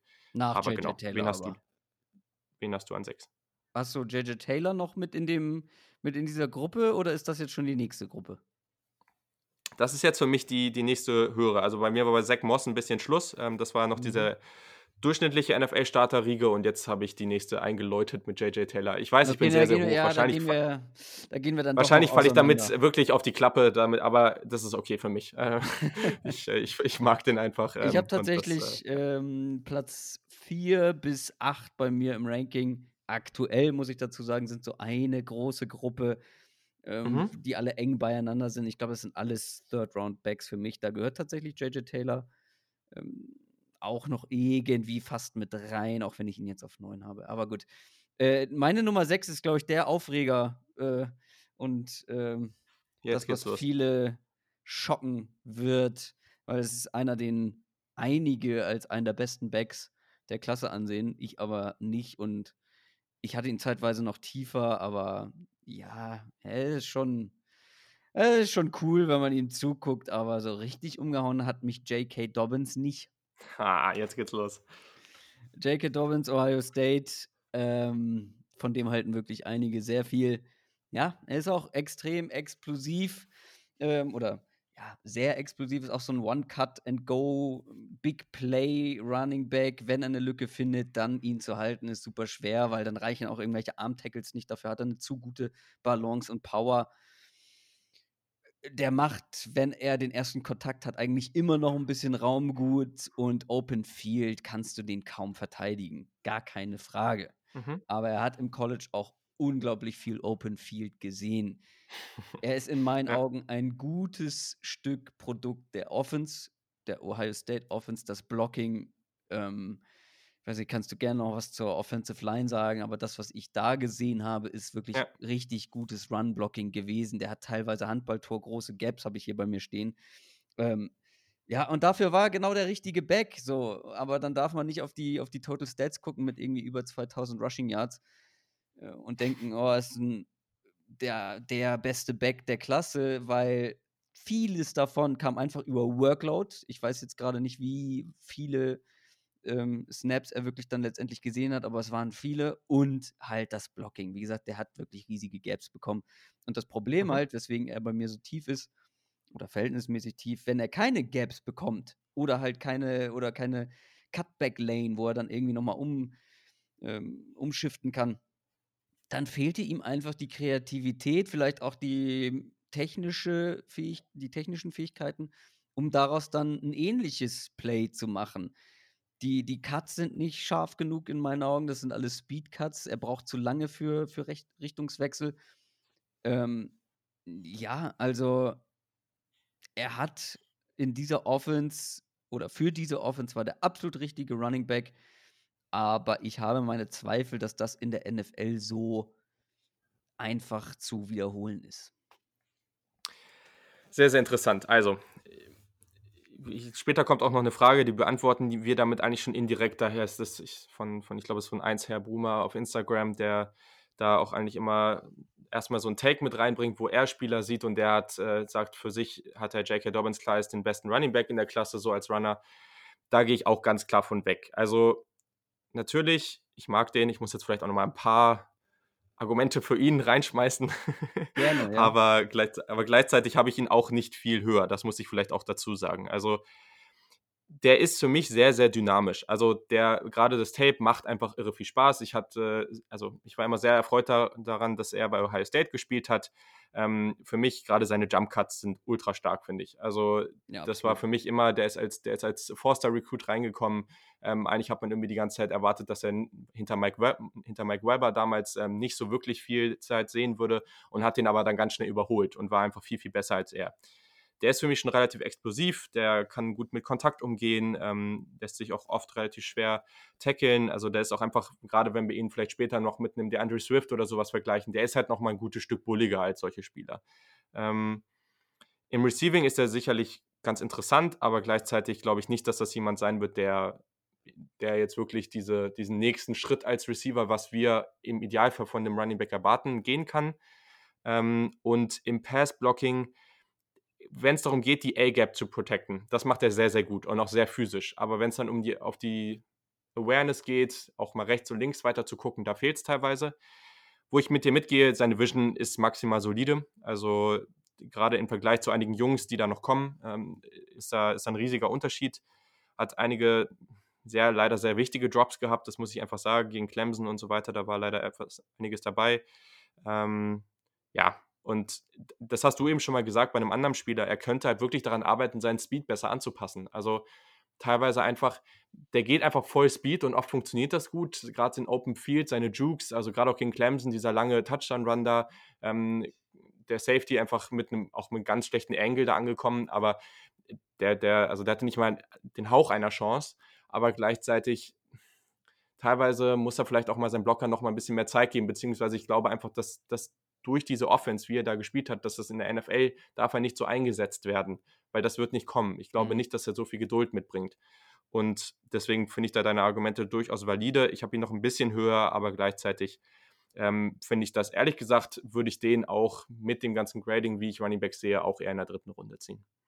Ja. Genau, cool. Dann haben wir jetzt, äh, oder kommen wir zu unserer Top 5. Ähm, da sind wir uns natürlich dann irgendwie einiger und müssen wahrscheinlich nicht mehr so viel mhm. über die mhm. verschiedenen Spieler sprechen. Ja, viele ähm, gibt es nicht mehr, die noch ausstehen. Ja, das, das ist richtig. ja, wen hast du denn an fünf? Ja, 5 und 4 können wir bei mir äh, machen, haben wir schon drüber gesprochen. Zach Moss auf 5, Ino Benjamin auf 4. Spannend, spannend. Ja, Zach also, Moss wird ich, also vielleicht also nochmal, also wie gesagt, also diese, diese Riege mit Zach Moss, J.K. Dobbins, Antonio Gibson, äh, diese finde ich alle super nah beieinander und da bin ich mir auch noch nicht ganz klar, wen ich letztendlich vor dem anderen habe. Die sehe ich alle tatsächlich unterm Strich in einem ähnlichen Bereich. Ino Benjamin ist für mich ein Ticken über den beiden, weil ich ihn persönlich so gerne mag, einfach vom Spielstil. Mhm. Mhm. Und die Top 3 sind dann aber auch echt nochmal, glaube ich, ein gutes Stück ähm, für mich darüber. Das sind alles äh, Second-Round-Grades, die ich an die Top 3 vergeben habe. Sehr, sehr interessant. Also ich glaube schon, da, also gerade mit dem Dobbins unter den anderen Jungs, die du gerade genannt hast, das ist auf jeden Fall, mhm. das wird auf jeden Fall für Aufregung sorgen. Ja. finde ich aber auch, finde ich aber auch vollkommen okay. Also ich finde das nicht. zeitweise hinter Gibson noch. ja, das ist genau das, was bei mir passiert ist, sage ich jetzt ja. schon mal so.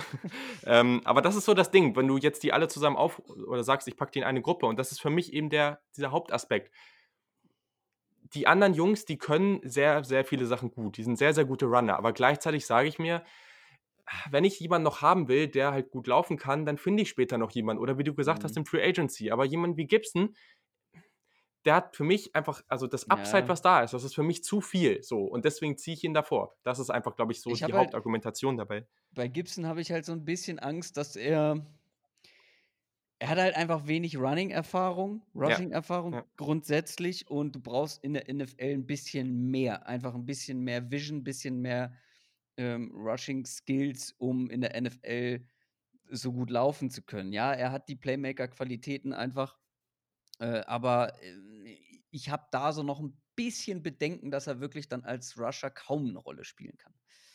Okay, also dann schmeiße ich kurz ein Szenario in deine Richtung. Ähm, wir gehen jetzt mal davon aus, dass so eine Offense, ja, roughly irgendwie 50 Snaps äh, im Spiel hat. Hm, du hast immer noch einen, einen, soliden anderen Running Back in deinem Team, mhm. der sieht mhm. ähm, und der steht da als irgendwie als Spieler, sei es in, in, im Slot oder halt äh, eben als Runner, wo er dann vielleicht fünf bis sieben Carries im Spiel kriegt ähm, und steht dann irgendwie 25 bis 30 Snaps auf dem Spielfeld und kann dafür dann aber in dieser Zeit natürlich auch irgendwie die Defense muss sich wirklich überlegen, okay, was passiert jetzt mit dem, wie reagieren wir auf den. Ähm, der macht seine Rolle dabei gut, aber er ist jetzt nicht der Nummer 1 Running Back und vielleicht der Nummer 3, 4 Wide Receiver in seinem Team, macht diese Rolle aber auch gut und ist da wertvoll drin. Ist das, wäre das jetzt okay für dich? Ziehst du so einen Spieler vorne, Art J.K. Dobbins, der sehr, sehr explosiv als Runner ist, aber eben jetzt vielleicht nicht so vielseitig? Oder sagst du, da nehme ich lieber so einen Runner, der vielleicht, oder Zach Moss oder wie auch immer, der, der halt als Nummer 1 Running Back mir ein paar Jahre helfen kann? Oder wie schätzt du das persönlich ein? Oh, das ist super schwierig und super hypothetisch. Ähm, naja, also ich sag mal so, Antonio Gibson hat noch jede Menge Upside. Äh, das zum einen. Zum anderen ist es halt aber auch das Problem, wenn du ihn aufs Feld stellst, musst du jemand anderes runternehmen. Sprich, wenn du eine richtig gute Offense hast, wenn du zum Beispiel auch einen richtig guten Slot-Receiver hast, ja klar, dann kannst du vielleicht mit Empty Backfield spielen und ihn noch irgendwie in, in den zweiten Slot sozusagen shiften. Ja, dann äh, wird es besonders interessant. Aber wenn du dafür jetzt einen richtig guten Spieler irgendwie für ein paar Snaps draußen lassen musst und er wirklich nur so eine reine Rotationswaffe ist, dann weiß ich halt nicht, wie viel Mehrwert er mir dadurch bringt. Ähm, deswegen, so jemanden nehme ich dann halt relativ spät im Draft. Das ist dann natürlich eine, ich habe es ja auch alle auf einer ähnlichen Stufe. Das ist dann natürlich wirklich eine Need-Frage vielleicht auch, wenn du jemanden brauchst, mhm. wenn du sagst, okay, ich bräuchte noch mal, ich habe irgendwie so einen guten Short Yardage Goal Line Back, ich brauche noch mal einen, der aus einem aus einem kleinen Gap irgendwie 40 Yards machen kann, zumindest Potenzial hat, dann nehme ich vielleicht doch eher J.K. Dobbins, weißt du? Mhm. Ähm, und wenn ich vielleicht schon einen äh, ganz guten Third Down Back, Receiving Back im Team hat, nehme ich vielleicht einen Zach Moss, um dann halt eben die, die anderen Qualitäten irgendwie auch noch im Roster zu haben. Also das ist dann, glaube ich, auch immer eine Teamfrage, eine Roster-Building-Frage. Hm. Okay. Ja, ich glaube, ich, ich sehe einfach ähm, dann vielleicht noch mal ein bisschen mehr Potenzial für ihn. Also ich meine, in der NFL willst du, glaube ich, jetzt schon, aber im nächsten Jahr noch mehr wirklich drei gute mhm. Receiver auf dem Spielfeld haben. Und ich sehe, glaube ich, schon diese Rolle als dritten guten Receiver für ihn, plus eben dann eben diese Rolle als Running Back. Aber genau, machen wir mal weiter.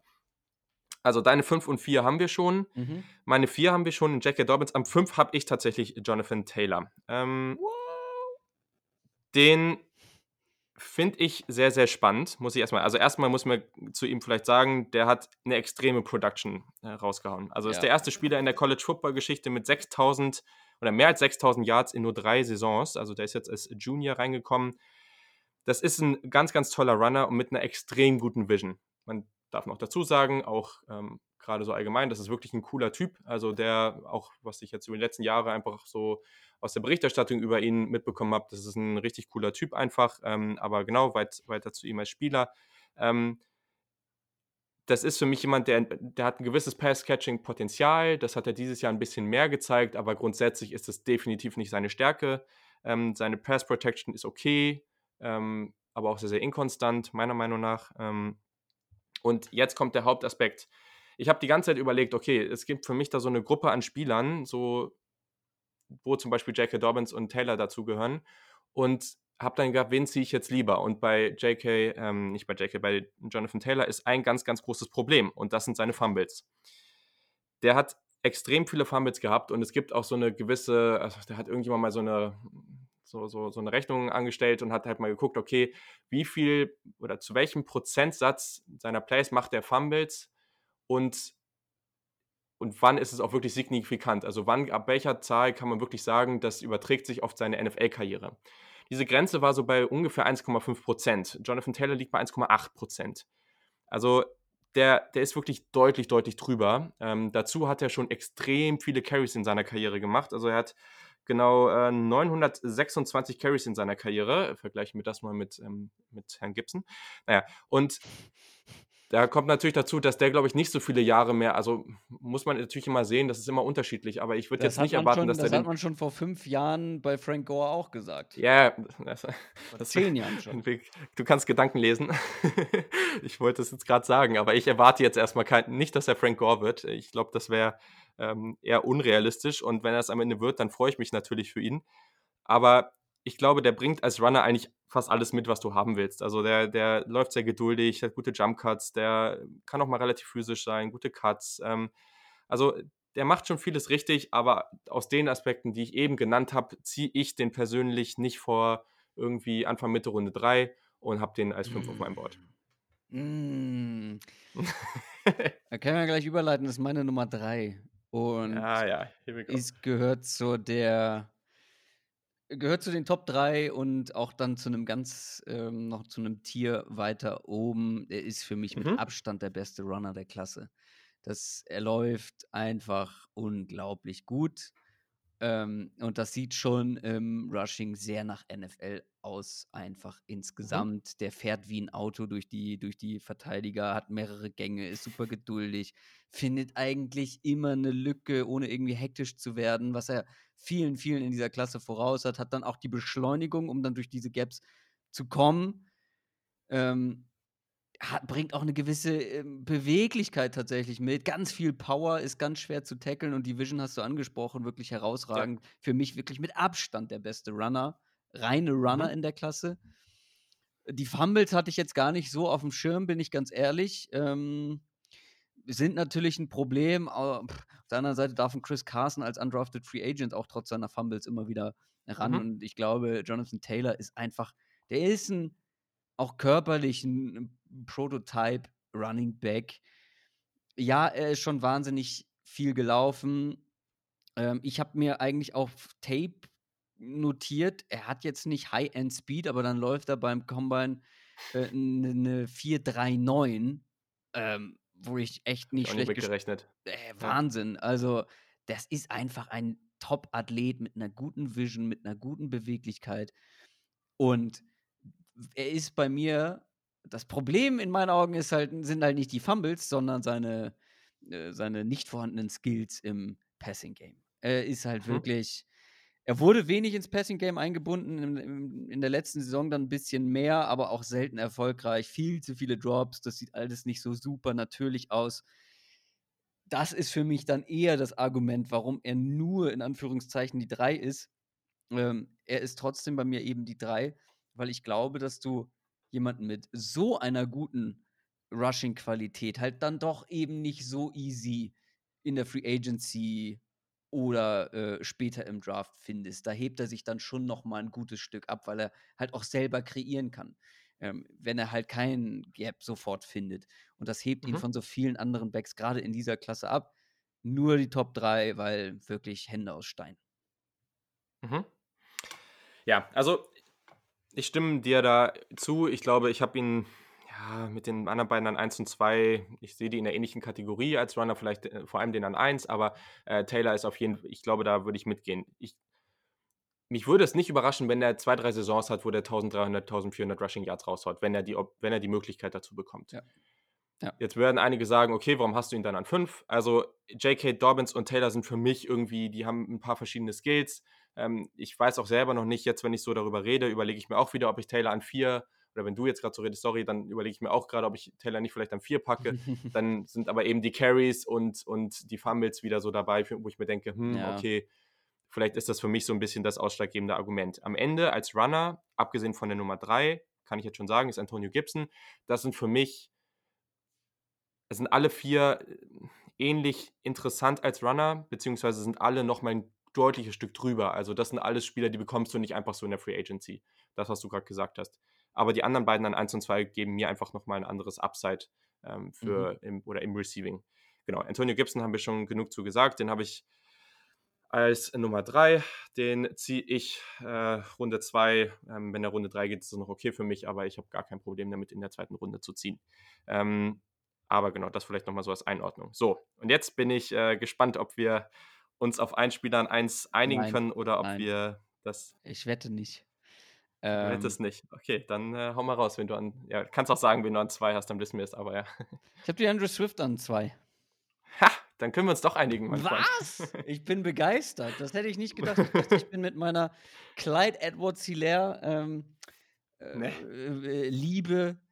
Ähm, ich habe jetzt schon ein, zwei. So klar die Eins in dieser Draft. Das ist so klar auch, die Eins für mich. Für mich auch. Und ich bin, ich bin sehr enttäuscht eigentlich, dass es ist von DeAndre Swift. Ich habe den letztes Jahr viel gesehen schon. Ähm, wen hat man sich da angeguckt? Holyfield, ne? War, äh, mhm. war die mhm. Konkurrenz mhm. und dann natürlich auch wegen, hilf mir kurz, äh, irgendwen habe ich. Michelle Nick Sharp.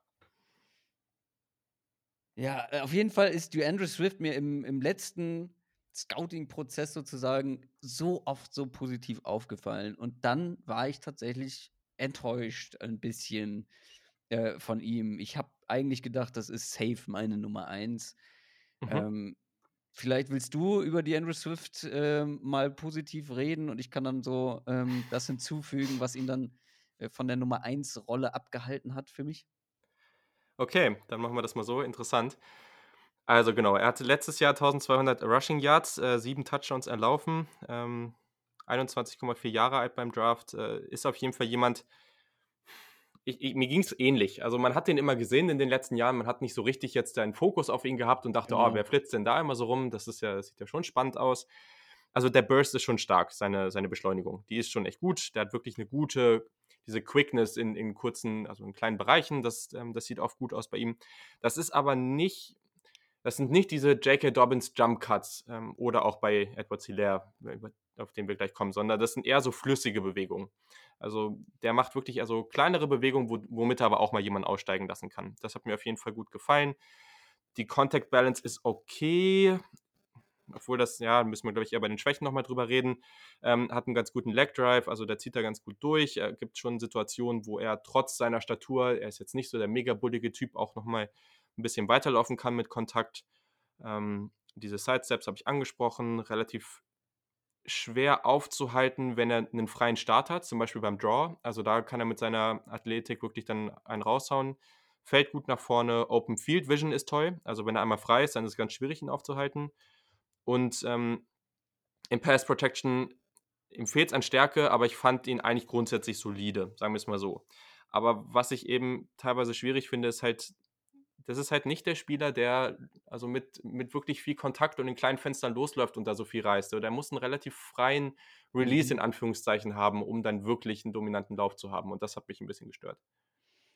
Ich habe halt einfach Zweifel nach den Tapes gehabt, ob er wirklich ein ganzes Backfield in der NFL stemmen kann. Große mhm. Zweifel. Ähm, zum einen ähm, weil er einfach nicht der physisch, physischste ist. Also, ja, er ist irgendwie ein kompakter Runner, hat dadurch auch irgendwie eine ganz gute Balance, aber ich glaube nicht, dass man wahnsinnig viele Broken Tackles von ihm sehen wird. Ich glaube nicht, dass man viel Goal-Line äh, von ihm sehen wird, Short Yardage und all was das angeht. Ich glaube, da ist er so ein bisschen limitiert ich kann mir auch vorstellen, dass er noch ein bisschen mehr abhängig ist von seinem Umfeld als Clyde Edwards Hilaire, ähm, weil er braucht eigentlich schon Gaps. Ihm fehlt dann die Geduld. Er kreiert wenig selber. Und das war das dann am Ende, was mich enttäuscht hat, weil ich gedacht habe, gerade das müsste er eigentlich ganz gut können. Also für mich ist er so ein bisschen Austin Eckler in gewissen Dingen. Äh, die Explosivität, ähm, wie er äh, bei Cuts halt wenig Tempo verliert. Dann hat er sichere Hände. Ich finde, es einige schwärmen von ihm als Receiver. Ich habe jetzt gar nicht so wahnsinnig viel Berauschendes auf Tape gesehen. Ja, er fängt das alles irgendwie ganz sicher, was in seine Richtung geht, aber das war auch wenig, was irgendwie über zehn Yards ging. Also es waren viele Checkdown-Geschichten. Äh, ja, mhm. und mit dem Ball in der Hand ist er dann sehr explosiv und spannend. Gar keine Frage, sonst wäre er bei mir auch nicht auf, auf der 2 ähm, gerade was so die, die horizontale Geschwindigkeit angeht, wie, wie, wie schnelle Cuts er da machen kann, ganz schnelle Füße auch. Aber ja, ich, wie gesagt, ich kann mir halt so ein bisschen vorstellen, dass er so ein Austin Eckler äh, wird, der ja ein super Running Back unterm Strich ist, weil er eben auf zwei Ebenen gewinnen kann, aber er wird mhm. auch keiner sein, der ein komplettes Backfield alleine trägt. Finde ich spannend, ja. Also für mich kann man es eigentlich so zusammenfassen, beim Rushing bringt er viele spannende Aspekte mit, aber gleichzeitig ist das für mich eher der mit dem Flow des Plays so gewinnt und genau. nicht unbedingt selber so viel kreiert. Ja, also genau. das ist das, was mich ein bisschen stört. Und im Receiving, wo ich sage, dass er sich ein bisschen abhebt von den Spielern, die unter ihm sind, da, also man konnte schon an einigen Situationen sehen, dass er ähm, seine Routen dann schon immer ein Stückchen besser gelaufen ist. Und vor allem, was mir gefallen hat, sind solche Aspekte wie sein Balltracking. Also da gab es einige Pässe, die auch mal so über seinen Kopf gekommen sind oder mhm. so. Mhm. Das hat er wirklich gut gemacht. Und ähm, ja, dann gibt es vielleicht noch die Info, dass er in seiner in, in, der Karriere in der Highschool zum Beispiel auch schon irgendwie ein ganz ein ziemlich talentierter Receiver war und so. Kann man jetzt mitmachen, was man will. Aber ich glaube, dass der da schon nochmal ein bisschen mehr mitbringt als die anderen. Aber ja, bin ich spannend, dass wir uns ja einig sind. Also wir ja. ziehen ihn, glaube ich, beide in der zweiten Runde. Also ja.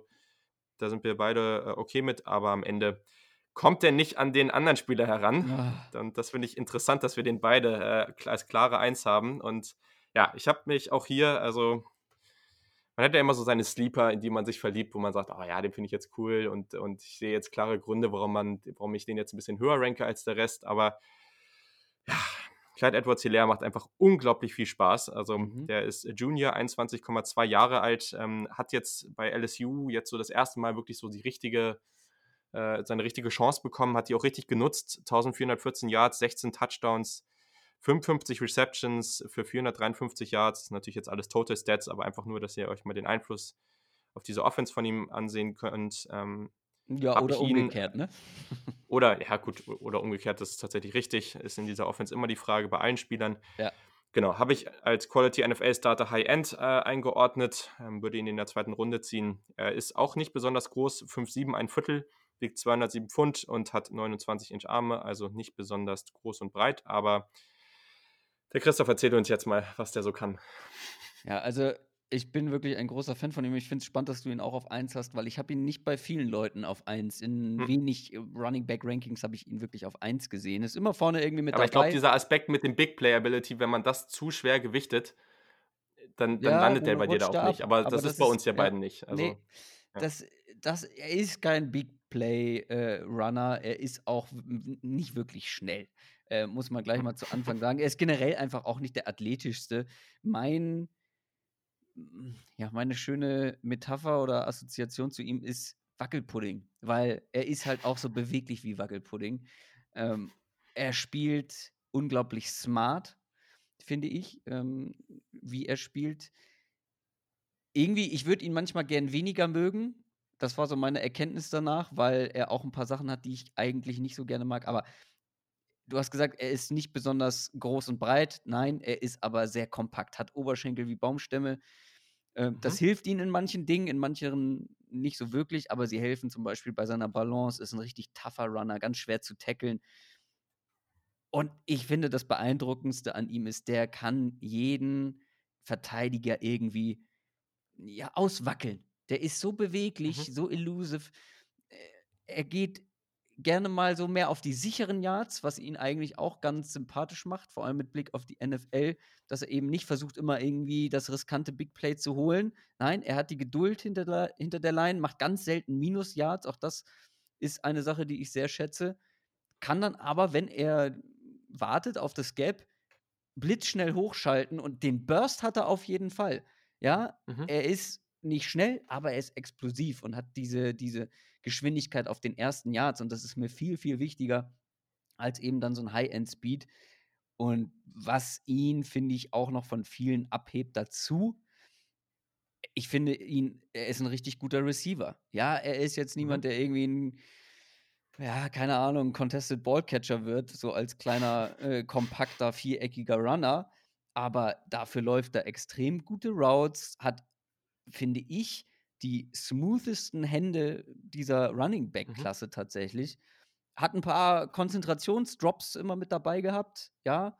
Aber wenn er sich konzentriert und auch nicht direkt einen an sich kleben hat, äh, sondern auch für Separation gesorgt hat, was er gut kann, dann fängt er die Bälle super, super sicher. Und ja, wir wissen nicht, ob er jetzt ob jetzt die Offense von ihm profitiert hat oder er von der Offense. Natürlich, jeder hat in dieser Offense von Joe Burrow äh, und mhm. allem drumherum profitiert, gar, gar keine Frage. Aber er war auch das erste Mal die klare Nummer eins. Und ja, ich finde auch, dass er diese Chance extrem genutzt hat.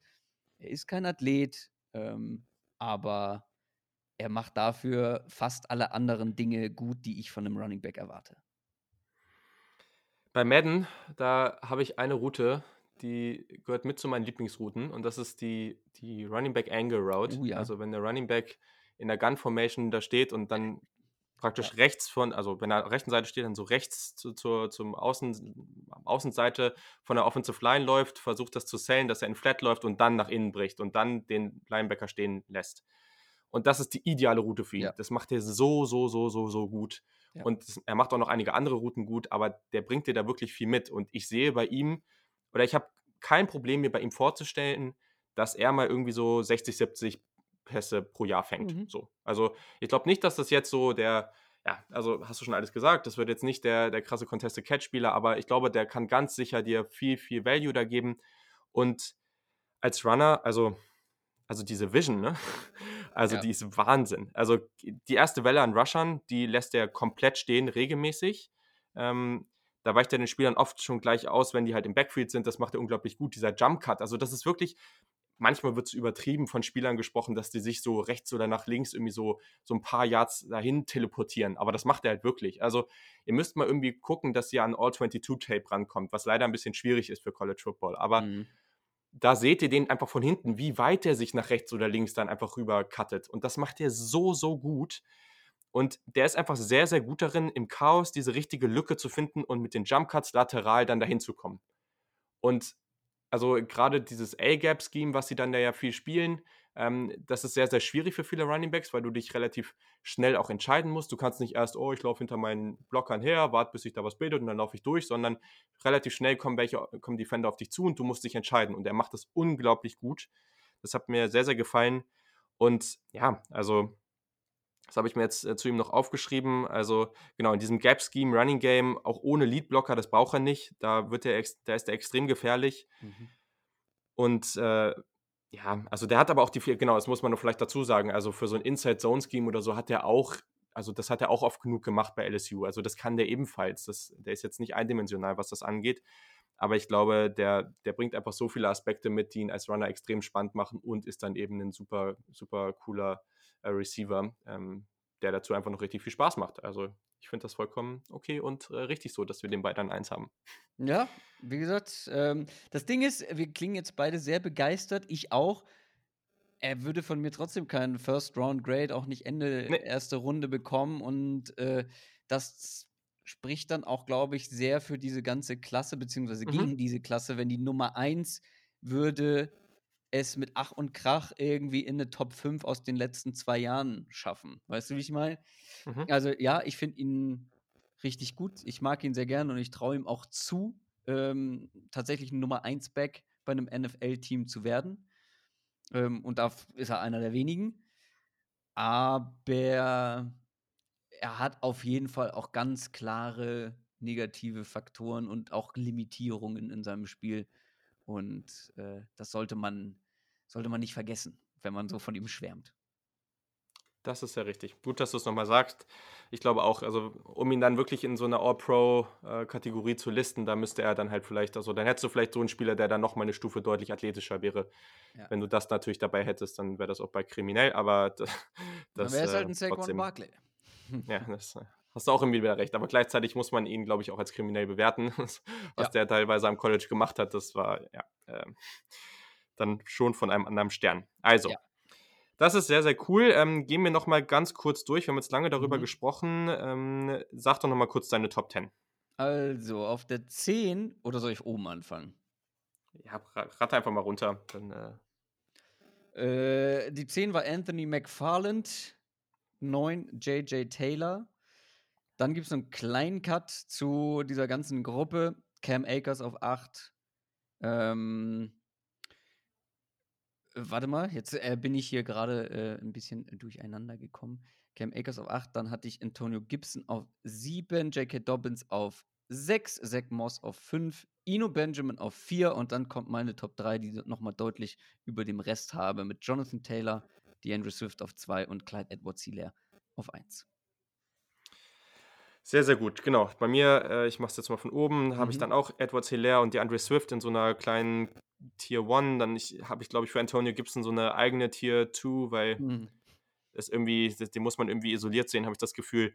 Genau, dann äh, J.K. Dobbins, Jonathan Taylor auf 4 und 5. Ähm, auch J.J. Taylor an 6, der ist dann wahrscheinlich auch nochmal so eine eigene Kategorie und dahinter mit Zach Moss, Ino Benjamin Darrington Evans und Keyshawn Vaughn, die, die weiteren Running Backs, die die Top 10 komplettieren. Perfekt. So, dann gucken wir nochmal kurz auf die Fragen, die ihr uns alle gestellt habt. Das waren mhm. einige, aber ich glaube, viel konnten wir davon auch schon beantworten. So, die erste Frage von Edwards Penn, dem Best Domini oder wie auch immer man es ausspricht. Ähm, wie hoch bewertest du die äh, generell den Positional Value des Running Backs bei seiner Bewertung, beziehungsweise wo man ihn draften sollte? Das haben wir besprochen. Ähm, außerdem die obligatorische Eagles-Frage, die stelle ich jetzt mal an dich. Welchen Running Back als Sanders-Unterstützung? Hm, das ist, ähm, 'ne schwierige Frage, weil ich bin der Meinung Sanders ist eigentlich ein relativ kompletter Back insgesamt. Du könntest hier vielleicht noch ein bisschen einen mit mehr Masse gebrauchen, der vielleicht irgendwie in Short-Yardage-Situationen hilft, weil im in Sachen Receiving Game und so weiter, glaube ich, bist du mit Miles Sanders sehr gut äh, sehr gut aufgestellt. Ja, Short Yardage ich würde für die Eagles, ähm, wen hatten sie letztes Jahr da als komplementäre Waffe? War das, äh, war doch, jetzt komme ich denn Jordan Howard, war, äh, der war verletzt auch viel, ne? Ja, ähm, ähm, der andere Name fällt mir gerade nicht ein. Ähm, die hatten immer mal wieder so ein paar, ne, so ein paar äh, undrafted Free ja. Agents auch mit dabei. Ja, genau. Aber einer, der dir im, also vielleicht so ein Zach Moss. Ja, äh, Boston Scott hatten sie dann natürlich noch äh, darum laufen. Ja, gut, Beispiel. der ist dann noch mal was komplett anderes. Das wäre eher so ja. der JJ Taylor der ja, diesjährigen Klasse. Aber ich würde mir eher ein, so dann für die, für die Goal-Line-Situation, ja. das, was ein Jordan Howard zum Beispiel sehr gut kann, so für die Short-Yardage-Sachen, für die sicheren Yards. Und da könnte ich mir einen Zach Moss so als aggressiven, der dir immer Plus-Yards rausholt, sehr gut vorstellen. Da könnte man vielleicht, wäre wahrscheinlich ein bisschen hoch. Ich finde nicht, dass die Eagles, kommt drauf an, wie weit Zach Moss fällt, aber ähm, so jemanden und ansonsten Cam Akers halt, ne, wenn's, wenn man wirklich echt spät geht. Ähm, Cam. Akers mhm. so eine ganz solide Option, einfach als, als komplementäre Unterstützung. Ja. Mhm. Sehr, sehr gut. Ähm, Würde ich auch mitgehen an der Stelle. Ähm, so, jetzt haben wir noch eine Frage von mtun191. Und zwar hat er gesagt, nach Ende der letzten NFL-Saison sind viele Star-Running-Backs in der Liga Free Agent geworden. Die Teams konnten, können sich somit ähm, eindecken. Wie wirkt sich das auf die diesjährige Running Back Draft Klasse aus? Also ich würde ehrlich gesagt gar, gar nicht sagen, dass es sich so extrem auswirkt. Also ich glaube, die Teams werden vorsichtiger, ja, aber werden auch vorsichtiger, weil eben nicht so ein enormes Talent wie Saquon Barkley da ist. Aber Running Backs aus dem Draft sind günstig und deswegen werden sie diesen mhm. Wert weiterhin schon haben, weil also deswegen wollen die, also will man die Running Backs die anderen ja gar nicht unbedingt bezahlen. Von daher, glaube ich, ähm, genau. kommt eben aber auch dann dazu, dass man sie nicht hoch draftet und darüber haben wir genug gesprochen. Also. Genau, also gerade, man sieht es ja auch so ein paar dieser soliden Runner äh, sind in der Free Agency ja auch noch ohne, ohne Team. Und das wird auch ja. äh, mit dem Draft zusammenhängen, weil du hier bekommst du frische Spieler. Gerade auf der Running-Position ist es unglaublich entscheidend, wie frisch auch Leute noch sind.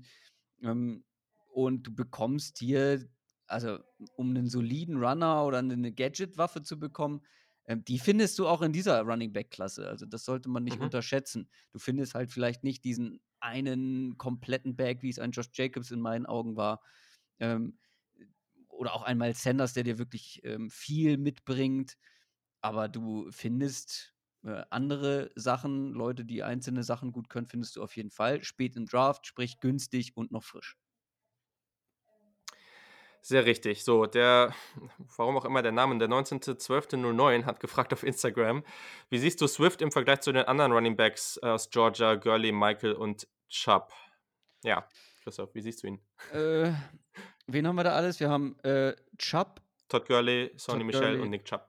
Er ist ein ganz anderer Typ. Ähm, das mhm. unterscheidet ihn schon mal. Also er ist ein deutlich, ja, wie explosiver ist vielleicht der falsche Ausdruck, weil die anderen können auch explosiv sein in ihrer Art und Weise. Ist ein ganz anderer Typ nochmal. Also wenn du dir das, also mein Vergleich war so ein bisschen Austin Eckler. Äh, mhm. Das sind die anderen ja gar nicht. Also Nick Chubb ist viel physischer, Sony Michel ist ja. viel physischer. Sony Michel war auch ein guter ähm, Passcatcher, soweit ich mich erinnere. Man sieht es leider bei den Patriots nicht allzu häufig.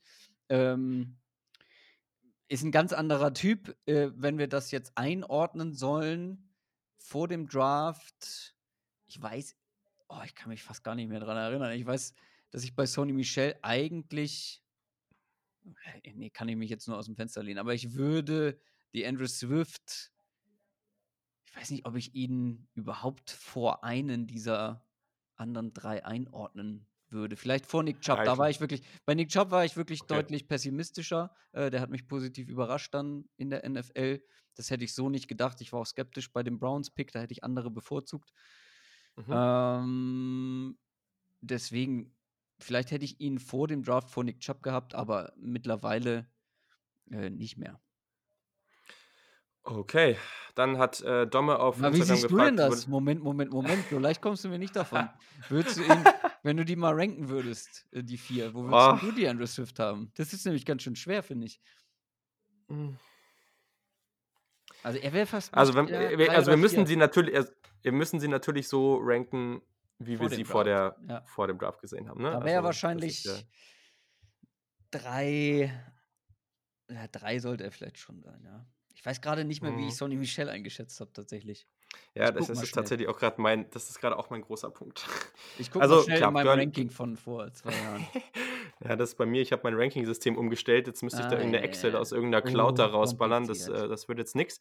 Ähm, also Girly an 1, okay, ich glaube, da sind wir uns einig. Ähm, mhm. Ja, also Sony Michel hat dann schon noch mal ein bisschen mehr dieses Pass-Catching-Potenzial. Ich habe natürlich meine Rankings auch und meine Kategorien noch mal ein bisschen angepasst, viel stärker in diese Pass-Catching-Rolle. Ich glaube, boah, ich hatte die alle irgendwie eher in so die Richtung zweite, dritte, vierte, also zweite, dritte Runde so. Mhm. Ähm, ich ich, ich glaube, ich sage jetzt einfach mal, ich, ich glaube sogar, dass ich Swift vielleicht sogar, na, das ist super hm, schwierig. Ja, also, ich glaube, ich war bei Chubb aber ein bisschen höher. Also ich glaube, ich hatte, hätte dann eher Girly Chubb, Swift, Michelle. Aber die letzten drei sind halt unglaublich close. Also deswegen kann man da, glaube ich, nicht so viel mit anfangen. Mhm. Ja, es ist wirklich nicht einfach. Weil sie auch so schwierig zu vergleichen sind, einfach. ja, ja, total. Mhm. Ja. Genau. Ähm, die nächste Frage kann, also haben wir eigentlich schon beantwortet von Domme, würdet ihr einen Running Back in Runde 1 ziehen? Nein, würden wir nicht. Ja, Moment. Ähm, und dann, ich, die Frage äh, klang für mich so, als würde er es generell meinen. Es gibt ja auch so Leute, die sagen, oh, Running so. Back niemals in Runde 1. Wir würden jetzt in okay, diesem Draft keinen in Runde 1 ziehen, aber ich würde das grundsätzlich so nicht ausschließen. Also ein Josh Jacobs zum Beispiel hat von mir ja. äh, letztes Jahr ein First Round Grade sozusagen bekommen. Saquon Barkley sowieso. Wer war noch in dem Jahr mit Barkley äh, mit dabei? Ähm, oh Gott, ich kann mich gar nicht mehr dran erinnern. Ähm, Dafür reden wir auch schon zu lange, kann ich mich nicht mehr konzentrieren. Aber äh, ja. solche, es gibt immer wieder Bags, die so komplett in meinen Augen sind, dass sie äh, ein First Round Grade und sei es am Ende der ersten Runde irgendwo rechtfertigen würden. Da äh, würden mir einige widersprechen, weiß ich auch. Mhm. Aber mhm. ähm, ja. Also das waren tatsächlich an 31 Sonny Michel und der sensationelle Pick der Seattle Seahawks an 27 mit Rashad Penny. Mhm. Ja, den habe ich schon damals nicht verstanden, weil den mochte ich gar nicht. Je, also ich glaube, da sind wir uns auch einig. Also ja. da, äh, ich finde das nicht falsch, einen Running Back in der ersten Runde zu ziehen, aber da muss der ein enormes Potenzial im, ähm, im, Receiving mitbringen. Darius Geis war zum Beispiel mit äh, Saquon Barkley noch mit dabei und den mochte ich sehr. Ja, ja, der ist auch als Runner halt einfach super brutal. Ne? Ja. Also, ja. das war ja so diese, diese Leonard Fournette und dann kommt Darius Geis und, und beide rennen irgendwie einfach, als ob sie irgendwie jemand den Hintern angezündet hätte. So ungefähr. Genau, dann hat der Ed Dinkobert Markey, das ist Dennis Sikorski, gefragt und ähm, gesagt: ähm, Jonathan Taylor wie auch AJ Dillon waren an ihrem College wahre Workhouse Running Backs. Während man Taylor als Top 5 Running Back im Draft ansieht, wird AJ den deutlich niedriger eingeschätzt. Kannst du ein paar Sätze heraus, in ein paar Sätzen herausheben, was Taylor so besonders macht, trotz seines Workloads? Ja, Taylor haben wir, das ja haben wir schon herausgehoben. Genau, das haben wir angesprochen. AJ Dillon so schlecht ist. Ja, dann sag mal. Ich mag den gar nicht. Ich komme mit dem gar nicht klar. Für mich ist das ein äh, siebte Runden-Pick oder gar nicht. Ähm, Jetzt ja, muss ich gucken, wo ich ihn habe. Der hat, äh, ist tatsächlich von allen Runningbacks, die ich mir angeguckt habe, der, der am weitesten hinten ist. Ja, der hat irgendwie, ich gucke gerade noch mal, der hat auch 1700 Rushing Yards ähm, gehabt, unglaublich viele Carries, ja, Workhorseback, alles schön und gut. Ähm, der ist, der hat eine unfassbare Masse, die er mitbringt. Und äh, für diese Art von Körper ist er auch noch einigermaßen beweglich, aber er ist langsam in allem, was er macht. Er ist nicht Mhm. explosiv, kann sich horizontal kaum bewegen. Und für die Masse ist er mir einfach viel zu schnell am Boden, wenn er getackelt wird. Und dazu profitiert er oder hat er auch sehr von dem Run-Blocking profitiert. Der hat wirklich teilweise riesige Gaps gehabt. Da hätte ich durchlaufen können und hätte auch noch ein paar Yards gemacht. Und wie gesagt, wenn der Typ, ähm, der ist wirklich, äh, was ist er? Äh, 6, äh, Ach so. 6-0 äh, und 6038, der 247 Pfund. Ja, das ist eine, eine, ein massiger Typ und dafür ist er Ja. mir einfach nicht powervoll genug. Ja. Ja. NFL Backup Low End, Runde 6 bis Undrafted Free Agent habe ich ihn. Ich glaube, Mhm. das sagt alles. Ähm, limitierter Back für Short Yardage Situationen. Es fehlt ihm an Agilität, Speed und Receiving Upside. Das habe ich mir aufgeschrieben. Ja. Also, ich glaube, da sind wir uns Das auch wieder sehr einig. Es, lang, es, wird, es wird langsam unheimlich, aber ja. Ähm, Äh, So. äh, viele Leute, die sich, äh, die dann nicht auf die, auf die Total Stats gucken, sondern sich dann auch Tape angucken, würden wahrscheinlich der gleichen Meinung sein. Aber Ja, viele sehen halt diese, diese krassen Stats, die er da aufgelegt hat, gucken sich vielleicht noch ein Highlight-Tape an und ja, das sieht dann vielleicht ganz nett aus, aber der bringt einfach nicht viel, viel mit. Ich Ja. hoffe, das fällt mir nicht auf die Füße, aber ich glaube nicht. Ich glaube nicht. So, der Henry Hawk Badger, at Henry wo 12 hat gefragt und ich, ich, ich nenne es nur, dass ich es gesagt habe, aber wir haben ausführlich darüber gesprochen. Findest du vertretbar, unabhängig davon, wie gut eine Running Back Klasse ist, Running Backs vor der dritten Runde zu draften? In Klammern Running Backs don't matter Debatte mit Ach, einem komm. Zwinker-Smiley. Ja, also, ich glaube, wir gesagt, haben. äh, ja. ja, mach du gern. Nee, ich glaube, wir haben alles dazu gesagt, oder hast du noch einen Take dazu? Naja, ich bin ja jemand, der das total nachvollziehen kann, dass die Running Backs äh, mehr von ihrem Umfeld abhängiger sind als äh, fast alle anderen Positionen. Gar keine Frage. Ähm, trotzdem bringt dir ein sehr kompletter Running Back oder ein explosiver Running Back äh, schon doch noch was für die ganze Offense. Und äh, natürlich kannst du dann, also dann würdest du ja behaupten, du darfst einen Saquon Barkley oder einen Christian McCaffrey, die einfach auf so vielen Ebenen gefährlich sind, nicht vor Runde 3 draften. Und das halte ich für großen Unfug. Mhm.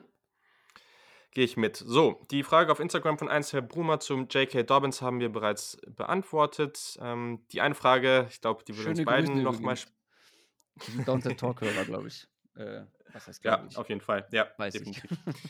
Also ich, ich glaube, alle von denen hier, aber ja, also hoffe ich zumindest. Ähm, genau, die eine Frage, die ich hier habe, die stelle ich uns am Ende, weil ich glaube, da die finden wir beide ganz spannend. Der Tobi, at TW NFL Draft, wo ich auch ganz klar sage, folgt folgt dem. Der hat noch sehr, sehr wenig Follower, aber der scoutet verdammt viel und der hat neulich irgendwie ein, ein Running Back Ranking mit 37 Running Backs rausgehauen oder so. Da war What ich völlig geschockt. Ähm, also der macht drauf. richtig viel Arbeit und der haut da seine Scouting Reports raus und so. Dem müsst ihr unbedingt folgen. Der macht einen guten Job. Die Frage ist, wie wichtig ist Pass Protection bei Running Backs für dich? Ähm, hm. Hm. Ich finde es nicht unwichtig. Äh, es ist definitiv ein Aspekt, der jetzt nicht auf dem Level von Receiving und auch nicht vom Rushing ist, weil ich finde, dass Pass Protection, also wenn ein Spieler das überhaupt nicht kann oder nicht der, der, der physische Typ dafür ist, dann finde ich, kann man den halt. Es gibt nicht alle Situationen, wo man ihn vom Feld nehmen kann, aber dann würde ich ihn halt nicht so oft in diesen Rollen aufstellen. So, aber gleichzeitig, wenn ein Spieler sehr, sehr eindimensional ist, dann ist es vielleicht dann schon eine Sache, die er mitbringen sollte. Also wenn jetzt jemand wirklich nur reiner, reiner Rusher ist und sonst kann er auch keine Pass Protection, dann finde ich es wieder schwierig. Ist aber für mich schon etwas, was jetzt eher als so dritt-, viertgrößte oder wichtigste Kategorie eingeordnet ist, würde ich sagen. Ist bei dir ähnlich oder? Ja, es ist schon relevant, gerade wenn du, also Running Backs, die wenig bis gar nicht blocken können, werden einfach unglaublich wenig auf dem Feld stehen, weil sie es halt müssen. Du musst es aktuell in der NFL. Es kann mal sein, dass du irgendwie, ja, du sollst vielleicht der, der Receiving Back sein, aber dann äh, erkennt der Quarterback doch nochmal einen äh, zusätzlichen Blitzer und braucht doch nochmal mehr Pass Protection. Äh, dann musst du das einigermaßen können, sonst wirst du nicht viel spielen. Und gerade zu Beginn einer Running Back-Karriere bist du schneller auf dem Feld, wenn du gut blockst. Ich lege da Mhm. jetzt im Scouting auch nicht wahnsinnig viel Wert drauf, weil es ist wirklich eine Sache, die du auch zu einem gewissen Grad und zu einem ausreichenden Grad, glaube ich, lernen kannst, einfach, weil du musst als Running Back nicht O-Line-Qualitäten mitbringen, sondern du musst halt einfach einen Blitzer entschleunigen und dafür sorgen, dass dein Quarterback irgendwie ähm, eine andere Lösung findet. Aber du musst jetzt nicht irgendwie, äh, keine Ahnung, einen Blitzing Linebacker sekundenlang hinhalten. Aber das kannst du, glaube ich, zu einem gewissen Teil lernen. Das ist auch eine technische Frage. Äh, deswegen, das ist vielleicht zu Beginn der Karriere relevant, aber später dann nicht mehr wahnsinnig viel. Es gibt die besseren und die schlechteren, aber ja, es ist nicht entscheidend. Mhm. Und vor allem auch eine ganz große Sache des Einsatzes. Also, was mir nicht Absolut. gefällt, ist, wenn jemand, wenn man wirklich merkt, dass das jemand ist, der überhaupt kein Interesse daran hat, aber wenn ja. das jemand ist, der Immer sich dafür reinschmeißt. Ja. Genau. Also da das kriegt selbst ein J.J. Taylor hin, sage ich jetzt mal. Und äh, das, äh, ja. ob es in der NFL dann was bringen er wird, steht im Weg. bezweifle ich. So wie ich aber, beim, äh, beim Neuner Flag Football. Ich stand auch nur im Weg, aber viel gebracht hat es nicht. genau so wird es wahrscheinlich aussehen. So, und dann hat noch äh, Frank Höhle, at Frank14 H-O-E-H-L-E, e, also Höhle, ja, gefragt, der wird auch nächste Mann. Woche, ja, genau, der wird nächste Woche auch am Start sein, äh, wenn wir über die 49ers in den Team Needs sprechen. Und der hat gefragt, ähm, also erster Teil, welchen Running Back würde dein Gast in der ersten Runde draften? Das, äh, genau, wissen wir schon, dass er es nicht tun würde. Er hat auch danach gesagt, falls er es überhaupt machen würde. Mhm. Und dann vielleicht noch ganz spannend, und welches Team wird aus Expertenmeinung heraus den ersten Running Back vom Board holen? So, jetzt können wir mal in die Glaskugel schauen. Finde ich interessant. Hast du da schon eine Idee? Ich muss mir da erstmal Gedanken zu machen. Ich glaube, ich auch wenn ich es nicht gut finden würde, weil ich sehr gerne sehen würde, dass sie ihre Picks anders nutzen. Ich sage jetzt einfach mal Miami. Mhm. Ähm, mit den drei Picks, die sie haben, mhm. könnte ich mir schon vorstellen, dass Glaubst zum Beispiel an 26 deiner gehen würde. Kannst du dir wirklich vorstellen, dass die Dolphins am Draft-Tag alle drei First-Round-Picks noch haben? Ist interessant, weil auch äh, im Anschluss an dieses Gespräch äh, kommt noch ein, äh, ein Gespräch mit ähm, Tobias Hendrik von, von den Dolphins, ah, ja. jetzt nicht, nicht falsch sagen, Miami Dolphins Germany, genau. Ja. Ähm, und da haben wir auch ein bisschen darüber gesprochen. Aber ja, also ich persönlich glaube schon, dass das so sein wird. Ich glaube nicht, dass dieser Monster Trade passieren wird nach oben. Aber es wäre schon geil. Also am besten so ein, zwei Tage vorm Draft, dass da so richtig, also dass das Tempo so richtig hochgeht. Das fände mhm. ich äh, mega lustig. Ich muss aber auch sagen, ich hoffe sehr, dass äh, Joe Burrow nach Ohio zurückkehrt und ich würde Tour auch sehr, sehr spannend in Miami finden. Aber ja. Ja, äh, also wenn die alle ihre Picks behalten, die haben ja dazu auch noch ähm, zwei oder drei Second-Round-Picks, das weiß ich gerade nicht, aber auch noch. Ja, sie haben äh, Pick 5, 18, 26, dann 39 und 56 in der zweiten Runde und in der dritten Runde Pick 70. Das kann ich jetzt auch nur sagen, weil ich das hier in meinem Dokument stehen habe. Ja, hätte nicht dazu sagen dürfen. Aber ähm, also die könnten auch mit ihrem ersten Pick in der zweiten Runde oder mit ihrem letzten Pick in der ersten Runde äh, auf jeden Fall einen ja. Running Back nehmen, wenn sie die alle behalten. Das finde ich gar nicht ausgeschlossen, weil es gibt aktuell nicht viele Teams, die wirklich einen klaren Need auf Running Back haben. Ähm, mhm. Deswegen kommen da, glaube ich, nur wenig Teams auch in Frage, außer es überrascht uns wieder ein. Ich meine, wir haben es von den Patriots vor zwei Jahren auch nicht gedacht, dass sie in Sony Michel so früh picken. Ähm, wer kommt denn noch in Frage? Also die Buccaneers haben natürlich hm. äh, irgendwo noch Bedarf. Ziehen aber halt auch sehr früh, ne? Ja, die ziehen auch sehr früh. Ja, aber war die Frage nach erster Runde oder wer früh? Nee, okay, das nicht, nee. Aber also ich könnte mir schon vorstellen, dass irgendein Team wieder irgendwie 20, zwischen 20 und 30 zuschlägt. Also. Ja, irgendwie. Vor allem, was man dazu sagen muss, wir sind ja relativ negativ, ne? Also, also zum Beispiel so ein, also ich glaube, der Andrew Swift und, und J.K. Dobbins zum Beispiel beim Draft Network oder so sind die irgendwie beide zwischen Letztes 15 Jahr gab es auch nur 25 einen, oder, oder so. Ja. Also Aber. ich finde, ich halte es nicht für ausgeschlossen, dass kein Running Back in der ersten Runde geht. Mhm. Außer es sind dann halt vielleicht die Dolphins mit ihrem letzten First-Round-Pick. Okay. Oder also eine dicke Überraschung. Eine dicke Aber ich wüsste ja, auch nicht, also welchen, welchen Running Back sehen die Teams so hoch, dass sie wirklich bei, ah, bei diesen ganzen Wide Receivern und so, boah. Ich kann es mir echt vorstellen, dass keiner in der ersten Runde geht. Ich würde es auch nicht machen, aber ja. Und letztes Jahr war es natürlich Josh Jacobs, der an 24 ja, genau. gedraftet wurde. Genau. So, und dann jetzt noch für uns, äh, uns zwei Fantasy-Fans hier, äh, mhm. noch die mhm. Frage von Morgan.s und der fragt, welcher hätte sofort den größten Fantasy-Impact? Und klar, das ist schwierig zu sagen, weil wir die Teams dazu nicht wissen, aber mhm. trotzdem kann man ja vielleicht mal so einen Namen nennen an der Stelle. Ja, also, Das ist auf jeden Fall sehr abhängig vom Team. Äh, klar, mhm. auch welches, welche, welches, ja, wo er in der Hackordnung steht. Ja, also das ist natürlich ganz entscheidend, wenn er, wenn jemand in Tampa Bay zum Beispiel landet, den ich gut finde, der den Ball auch fangen kann, dann glaube ich schon, dass der direkten Einfluss haben kann mit dieser guten Offense, mit Tom Brady, äh, wird viele Checkdown-Pässe fangen. Mhm. Ähm, ich glaube nicht, dass, wie heißt der gute Mann, Okunbuale, nee, wie heißt er? Ich kann den Namen mir einfach okay, nicht merken. Der, der Receiving Back der Buccaneers aktuell. Ich kann mir nicht ja, vorstellen, dass der irgendwie der neue James White wird. Ähm, aber wenn die jetzt zum Beispiel also es muss jemand sein, der auch einen Ball fangen kann. Ähm, die mit Clyde Edwards Hilaire. Oh ja. Das ja, zum Beispiel. Zum Beispiel. Clyde Edwards Hilaire. Ähm, äh, wenn der bei den Buccaneers landet, huh. Oder auch natürlich ein DeAndre Swift, der einfach auch im Receiving Game mhm. eine gewisse Relevanz mitbringt. Ich glaube, Jonathan Taylor muss schon in perfekten Umständen landen, um direkt auch Fantasy-relevant zu sein. Ähm, wenn der jetzt aber hinter einer O-Line spielt, die, die ganz gut ist und wirklich die klare Nummer 1 ist, auch der ja, aber ich glaube, das kann man wirklich erst nach dem Draft so richtig festlegen. Mhm.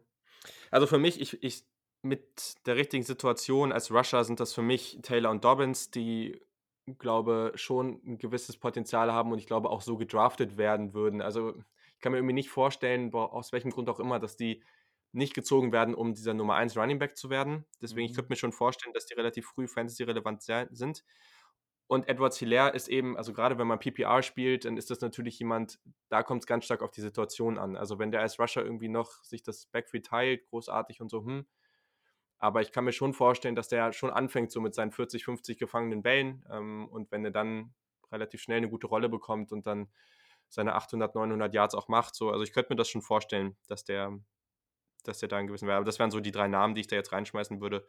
Aber Edward Hilaire glaube ich ehrlich gesagt nicht, dass der so schnell so eine Rusher-Rolle am Anfang bekommt wie die anderen beiden Jungs. Ich glaube aber, das Upside mit dem Receiving ist eben höher. Mhm. Ja. Ich glaube. Ah, ich habe mich gerade. Das ist eine Idee, ganz. Ich habe mich gerade in die Idee äh, Edward Hilaire bei den Bucks verliebt. Huh, das wäre so schön. Ja, das wäre tatsächlich sehr, sehr spannend. Ähm, ja, das wäre für, für Tom Brady sicherlich eine, eine runde Sache. Ja, vor allem, ja, ah, ey, wie viele Checkdown-Pässe Hilaire dann fangen würde. Huh, ja, mag ich. Auf jeden Fall. Sehr, sehr gut. Ich auch. Und damit haben wir es jetzt auch geschafft. Äh, das war jetzt tatsächlich deutlich länger als, äh, als gedacht, aber irgendwie ist das jedes Mal so. Ich muss da, glaube ich, meine, meine ich. persönliche Einschätzung noch mal ein bisschen anpassen. Ja. Ähm, aber ich, da könnt ihr ja auch manchmal ein Lied von singen. Ja. Genau, deswegen an dieser Stelle. Also für alle Hörer, es geht hier tatsächlich noch weiter. Ihr könnt natürlich, wenn ihr nicht schon drei Pausen gemacht habt, natürlich auch noch äh, die eine oder andere Pause einlegen. Es kommt jetzt tatsächlich noch einiges. Also es kommen noch die Team-Draft-Einschätzung mit einigen Gästen. Das ist äh, einmal Björn Schmonsees mit äh, den Giants, dann kommt Henry Wohlfahrt mit den Seahawks, Luca Hermann zu den Patriots und noch Tobias Henrik zu den Dolphins. Also hier passiert echt noch einiges. Das kann jetzt auch noch ein bisschen dauern, aber ich hoffe, das passt so für euch und ihr habt ja auch in, in Quarantäne oder nicht, zumindest mit Kontaktverbot, noch eine ganze Woche Zeit, das zu hören. Also das sollte ja auch irgendwo passen. Also, Christoph, vielen, vielen Dank, dass du dir ja wirklich so viel Zeit genommen hm. hast. War wirklich sehr, sehr cool und hat mir viel Spaß gemacht. Vielen Dank für die Einladung. Über Running Backs äh, merke ich immer wieder, selbst wenn die Klasse nicht so berauschend ist, ich rede einfach sehr, sehr gerne über Running Backs. Äh, äh, und deswegen äh, habe ich mich gefreut, äh, auch mal mit wem anderes als Adrian vor allem, der ja noch ein bisschen skeptischer ist, was Running Backs angeht, äh, über meine Lieblingsposition zu reden. Hat Spaß gemacht.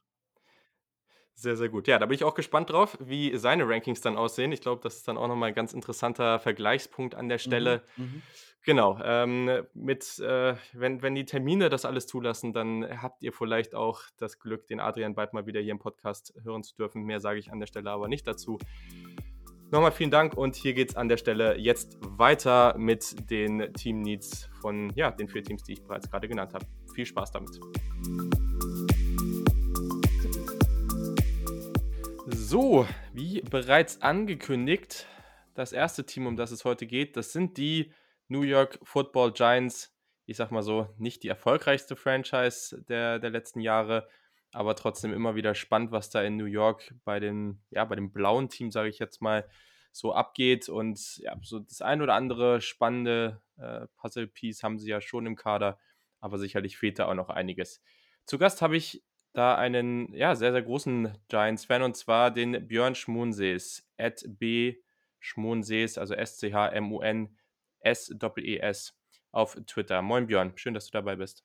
Hi Julian, danke, dass ich dabei sein darf. Ja, sehr, sehr cool auf jeden Fall. Die Giants haben drei Picks in den ersten drei Runden. Also, das ist ja schon mal was. Das hat nicht jedes Team. Also, wir haben den vierten Pick im gesamten Draft. Das ist natürlich schon mal sehr nice und auch ziemlich spannend, was die Giants damit machen.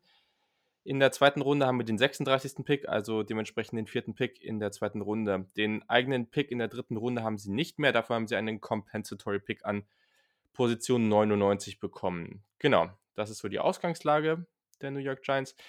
Wie siehst du denn die großen, die großen Draft-Needs, wenn wir jetzt auf die Position und auf den Kader der Giants gucken? Ähm, also als große Needs habe ich mir ähm, auf der einen Seite sehe ich bei uns die, die O-Line auf der Tackle-Position. Ähm, wir haben auf, der, auf dem Left Tackle haben wir mit Nate Solder aus meiner Sicht alten und auch nicht mehr guten Left Tackle und auf der rechten Seite nach dem Abgang von Remmers, ob das so ein wehtut oder nicht, ein Backup mit Fleming, mehr aber auch nicht. Also Offensive Tackle auf beiden Seiten für mich ein großes Problem. Ähm, wenn wir dann auf der offensiven Seite bleiben, dann können wir uns auf, auf Wide Receiver mit Sicherheit unterhalten, wo wir mit, mit ähm, Shepard und Slayton aus meiner Sicht zwei ja, vernünftige zweite Receiver haben. Ähm, Golden Tate aus meiner Sicht auch. Also ich würde ihn ich würde ihn gerne abgeben. Ähm, ich würde ihn gerne nicht mehr im Kader haben, für mich zu alt und auch nicht mehr produktiv. Ah, und dann kommt Corey. Coleman als Backup. Ähm, also auch das ist jetzt eine Position, wo ich sage, da sind wir nicht sehr gut aufgestellt. Da haben wir ein Need. Für mich muss ich auch vielleicht dazu sagen, ist Need jetzt im Draft ähm, nichts, was, was per sofort hilft. Also wenn wir jetzt einen richtigen Need hätten schließen wollen, ähm, auch auf der O-Line beim Offensive Tackle, sage ich, hätten wir eigentlich die Free Agency besser nutzen sollen. Ähm, Im mhm. Draft müssen wir uns jetzt ja damit abfinden, dass die Lösung uns wahrscheinlich erst in den nächsten zwei, drei Jahren weiterhilft. Ähm, nichtsdestotrotz, oder gerade deswegen gehe ich dann noch ein bisschen auf das Thema Alter, weil ich sage, mit Golden Tate auf Wide Receiver, Nate Solder auf Offensive Tackle ähm, sind das sowieso unsere Problemstellen und dann noch mit alten Spielern ähm, sehe ich da den größten Need. Ähm, in der Defensive sage ich auf Linebacker haben wir noch ein Thema mit Martinez jetzt ähm, als äh, Inside, also ich glaube, wir spielen eine 3-4 ähm, äh, mhm. Defense, wo wir da mit Blake Martinez einen, einen Run-Defender in, Inside haben, wo auf alle Fälle noch ein zweiter daneben fällt, unabhängig davon, wie gut wir jetzt alle Martinez finden, haben wir daneben noch eine Lücke, wo wir stand jetzt sehe ich, sehe ich gar keinen. Ähm, und Outside, ja, da haben wir aus dem letzten Draft mit Carter und äh, ja, jetzt kommt dieser schwierige Name, C-Mind, wie auch immer. Ähm, und Factory, den wir noch geholt haben, aus meiner Sicht noch genug Potenzial, was man sich nochmal angucken kann. Ähm, ein Jahr lang, aber Inside sage ich schon, fehlt uns ein, ein Linebacker noch. Und Defensive Back, Cornerback, ähm, sage ich auch, hinter Bradbury und ähm, Baker wird es eng. Ja, das sind so die Needs, die ich für uns sehe. Okay, es sind ja einige. also, dann, ja, dann hau doch mal eine Strategie raus. Also, 4., 36. und 99. Pick. Wie würdest du das denn gerne sehen? Welche Spieler würden dafür in Frage kommen und in welcher Reihenfolge würdest du die Position auch angehen? Ja. Wenn du jetzt auch auf den Draft guckst und vielleicht ein bisschen im Hinterkopf hast, wie die Positionen so von der Tiefe und, und so weiter aufgestellt sind. Ja, äh, also ich würde an, an erster Stelle ähm, an Position 4, wobei die letzte Frage, ich kenne sie ja schon, wo wir auf das Thema Trade noch kommen, ähm, wo ich aus seiner Sicht auch offen wäre. Sollten wir Pick Nummer 4 behalten, würde ich an der Stelle einen Offensive Tackle ähm, auswählen mhm. ähm, mit äh, Jedrick Wills oder Mikael Beckton, einen von beiden. Mhm. Alternativ, ja, könnte man noch über den Isaiah Simmons sprechen, an früher Position, an der 4, aber ich würde den Offensive Tackle nehmen. Mhm. Wenn wir dann in Runde 2 springen, ähm, könnte man auf, auf ähm, könnte man darüber sprechen. Also ich sage halt, ich würde gerne traden ähm, und würde den vierten gerne abgeben. Da gibt es aus meiner Sicht zwei Teams, die in Frage kommen. Das sind die Dolphins und die Jaguars, weil die uns zwei First Rounder als äh, Gegenwert geben könnten, sodass wir einen zweiten First-Round-Pick hätten äh, zu späterer Zeit. Und äh, ähm, da könnte ja, man. Minnesota auch, ne? Also ist halt die Frage, wie, wie weit du nach hinten willst, ne? Minnesota, ich glaube ja an 22 und 25 ja, oder sowas. Das stimmt, wobei wir der 22. Genau, der 22. wäre mir zu spät. Ich glaube schon, dass wir um die in der Top 10 den Pick brauchen, um einen Offensive Tackle, äh, den ich sehr gerne, wo ich sage, den brauchen wir unbedingt. Ähm, ja. einen Jedrick Wills oder Mika Beckton mitzunehmen, sage ich schon, dass wir in den Top 10 bleiben müssen. Ähm, ja. Und dann könnte man den, den späteren First Rounder dafür nutzen, um, also aus meiner Sicht, ich würde sogar sagen, lasst uns auf einen Josh Jones Ende der ersten Runde gehen und wir nehmen zwei Offensive Tackle. Das wird wahrscheinlich keiner okay. machen. Ähm, deswegen könnte man dann schauen, haben wir auf Linebacker vielleicht einen, einen Patrick Queen, ähm, den wir dazu nehmen können, oder haben wir auf Corner einen CJ Henderson. Das sind so auf den Positionen meine, meine Favorites für eine späte erste Runde, wenn die dann noch da sind. Ne? Ähm, aber das sind so die, die, die Spieler, die ich auf der Position dann sehe. Ähm, wenn wir uns dann über den, den frühen Zweitrunder unterhalten, da kommen dann für mich die ersten Mal so ein paar Wide Receiver mit rein, wo ich sage, wenn ein T. Higgins oder ein Denzel Mims dann noch da ist, ähm, ich präferiere große ähm, Targets für Daniel Jones in diesem Jahr, weil wir mit Slayton und Shepard schon zwei schnellere, flinkere Spieler haben. Ähm, und aus meiner Sicht ähm, uns genau das in der, in der Offensive noch fehlt. Evan Ingram als Tight End ebenfalls ein sehr schneller, agiler Spieler und uns fehlt so ein bisschen dieses große, breite Ziel, wo ich sage, das könnten ein T. Higgins oder ein Denzel Mims an der Stelle sein. Mm. Mhm. Ja, und dann spät in der dritten Runde kann man auch sagen, wir gehen auf Wide Receiver noch auf Antonio Candy Golden, Michael Pittman oder Donovan People Jones. Das sind da noch so. Also da siehst du, ich sehe die großen Targets ähm, auf Wide Receiver, ähm, Offensive Tackle sehr früh und Linebacker ähm, Patrick Queen. Hinten raus vielleicht Ende dritter Runde nochmal ein Troy Dye, aber auch nicht ganz so hm. präferiert. Okay, ja, spannend.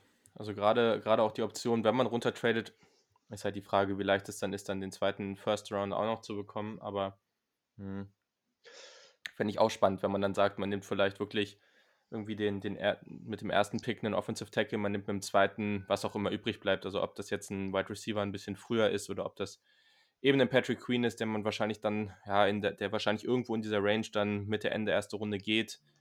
Äh, dann wäre es natürlich zum Beispiel auch interessant, wenn du echt sagst, zwei Offensive Tackle, glaube auch nicht, dass man das machen wird, aber warum eigentlich nicht? Dann ja. wäre vielleicht halt auch so ein, und da scheiden sich, glaube ich, auch die Geister teilweise, so ein Austin Jackson auch noch ganz interessant an 36. Mhm. Mm. Und gerade später, das ist eben das, was ich so, wo ich so unsicher bin. Also, wenn du jetzt die Receiver nennst, dann denke ich mir auch, ja, da müsstest du schon jemanden nehmen.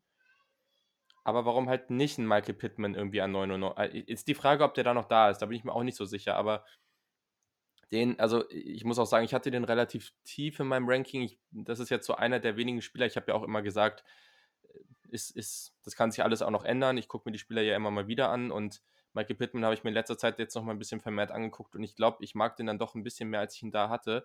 Und ist sicherlich schon ein Spieler, der da grundsätzlich interessant ist. Also mit seiner Größe, mit seiner Athletik ist auf jeden Fall noch mal so ein gutes Gegenstück zu den Jungs, die du da eben jetzt genannt hast, die schon im Kader dabei sind. Also gibt schon viele Möglichkeiten jetzt hier auch. Ich denke, halt Wide Receiver an, an 99 ist dann der, unser, unser, ähm, unser Drittrunden-Pick. Ähm, mhm. Ich glaube, weil die Klasse so tief ist ähm, und äh, kann ich mir vorstellen, dass das auch viele viele ähm, Franchises so sehen. Und vielleicht ja. an der einen oder anderen Stelle erstmal einen anderen Need ähm, closen mit, der, mit dem Gedanken, naja, Wide Receiver sind ja eine Menge da. Und am Ende haben wir zwischen zwei oder drei zur Auswahl und irgendeinen davon werden wir schon kriegen. Ähm, und dann ist halt die Frage, wie schnell geht's los? Ähm, also wie schnell wird so nach der ersten Riege, der, den, den Top-Wide Receivern, ähm, wird dann so die nächste, die nächste Stufe gezündet. Und davon wird es dann abhängen, ob wir Ende dritte Runde noch einen Donovan People Jones, Michael Pittman Jr. oder den Antonio Gandy Golden bekommen. Ähm, mhm. Spannend zu sehen. Vielleicht kann man auch hochtraden, ja. Es sind ja dann alles äh, Spielchen, die man im Auge behalten muss. Vielleicht kommt man auch mit einem, mit dem, kann man ein bisschen hochkommen in Runde 3, um dann noch einen Wide Receiver ja. zu nehmen, den man gerne hätte, wenn es eng wird. Das muss man dann schauen. Ja. ja, das macht auf jeden Fall Sinn. Das kann ich nachvollziehen. Jetzt noch, es ist mir gerade in den Kopf gekommen, natürlich eine Spinnerei, aber ich meine, wir haben das jetzt in den letzten, oder im letzten Jahr jetzt einmal gesehen bei Arizona. Man zieht einen Quarterback, zieht nächstes Jahr noch einen, weil man den neuen noch besser findet. Die Giants stehen dann für jetzt ganz gut da. Ich weiß nicht, also bei allen möglichen Outlets, die es da in den Medien so gibt, ich lese natürlich jetzt nichts spezifisch von, von Giants-Beatwritern. Gibt es da irgendeine Diskussion, wo man sagt, so, okay, wenn Tour noch da ist oder wer auch immer, dann, dann wäre der interessant und man findet den so viel besser als Daniel Jones, dass man den lieber haben will oder gibt es sowas überhaupt nicht? Nee, also aus meiner Sicht gibt es die Diskussion nicht und ich habe sie bisher auch noch nirgendwo gesehen. Also da, wo okay. ich den Giants oder äh, Giants Fanclubs oder was auch immer äh, folge, ähm, ist diese Diskussion noch gar nicht aufgekommen. Und ich selber sage auch, Daniel Jones hat ähm, bis auf das Thema Fumble ähm, mhm. ein ganz gutes erstes Jahr gespielt. Und ähm, wenn man einfach sieht, dass die meisten ähm, Quarterbacks ein Jahr brauchen, ähm, bis sie so richtig in der Liga ankommen, mhm. und wenn wir dann eine Steigerung von Daniel Jones im zweiten Jahr sehen, mit einer tendenziell vielleicht besseren O-Line, dann sage ich, ist das mit Sicherheit kein Thema, was wir uns jetzt wieder aufmachen sollten, ähm, sondern dass ja. wir einfach schauen müssen, was geht drumherum. Ja, cool. Ich glaube auch, dass äh, Daniel Jones wäre irgendwie so ein Kandidat. Jetzt nicht, dass ich den auf dem Board letztes Jahr so extrem hoch hatte, aber ich war jetzt auch nicht so negativ wie andere teilweise. Ich fände es eigentlich ganz schön, wenn, wenn der erfolgreich werden würde. Ich habe jetzt keine besonderen Gefühle gegenüber den Giants, muss ich auch so sagen, aber gleichzeitig ist es natürlich was da, also der Hate an der Stelle war schon extrem. Da würde ich mir irgendwie das gerne wünschen, dass der seine, seine ja, Kontrahenten oder seine Gegner da ein bisschen Lügen straft. Der Hate hat natürlich auch viel mit unserem General Manager zu tun, ja, auf äh, ja, den man sich, der natürlich viel Angriffsfläche bietet, auf den man sich sehr leicht einschießen kann. Und dann kommst du irgendwann an den Punkt, wo egal was der macht, einfach alles erstmal ähm, hinterfragt wird. Vielleicht auch zu Recht. Ja. Ähm, und dann muss man das Gegenteil erstmal beweisen. Ja, cool, perfekt. Dann dir auf jeden Fall vielen Dank für deine Expertise und ich bin gespannt, was die Giants dann so fabrizieren. Ich auch. Vielen Dank für die Einladung. Und dann geht es an dieser Stelle jetzt weiter mit den Seattle Seahawks und Henry Wohlfahrt.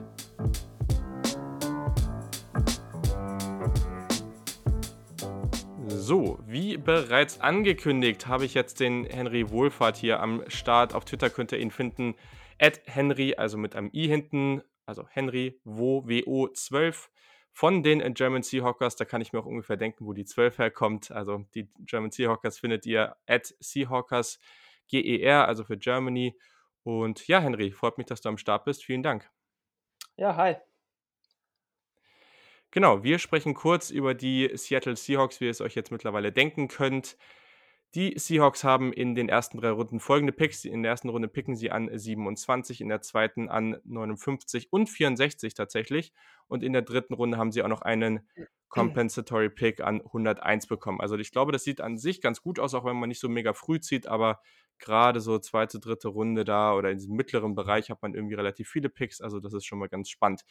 Was sind denn deiner Meinung nach so die großen Needs, die die Seahawks haben, wenn wir jetzt mal auf die Positionen gucken?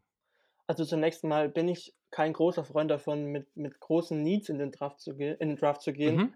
Ähm, und äh, ich, aus meiner Sicht hat, sie, hat Seattle auch bis auf den Need of Edge Rush jetzt wegen der Situation mit Clowney bisher ganz gut per Free Agency und ähm, Trade diese Needs bedient.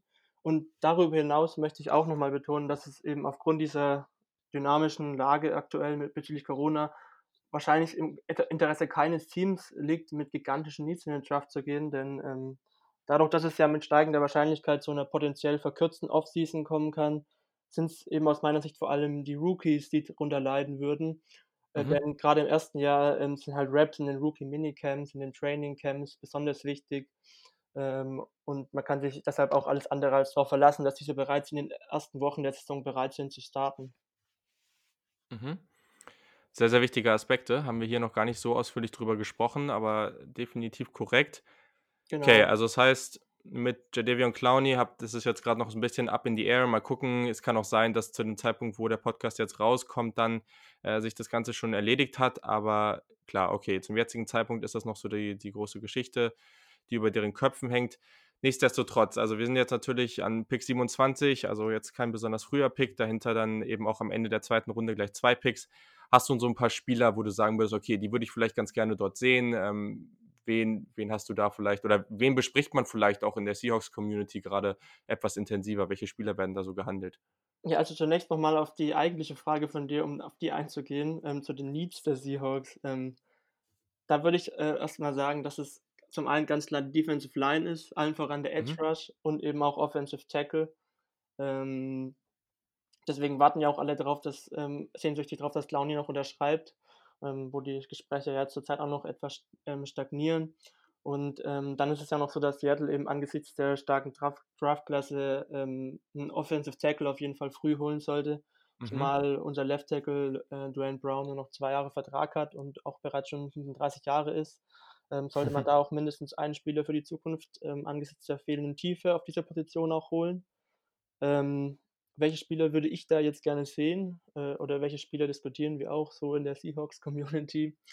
Ähm, also ich spreche da vor allem jetzt mal äh, aus meiner Sicht. Ähm, Mhm.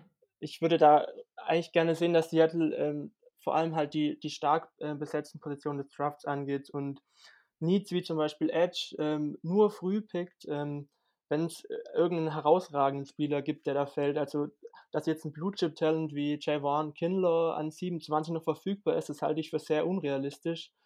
Und Mhm. daher wünsche ich mir in den ersten drei Picks einen, auf jeden Fall einen Receiver, äh, einen Offensive Lineman und meinetwegen auch einen D-Liner, wenn der Value passt.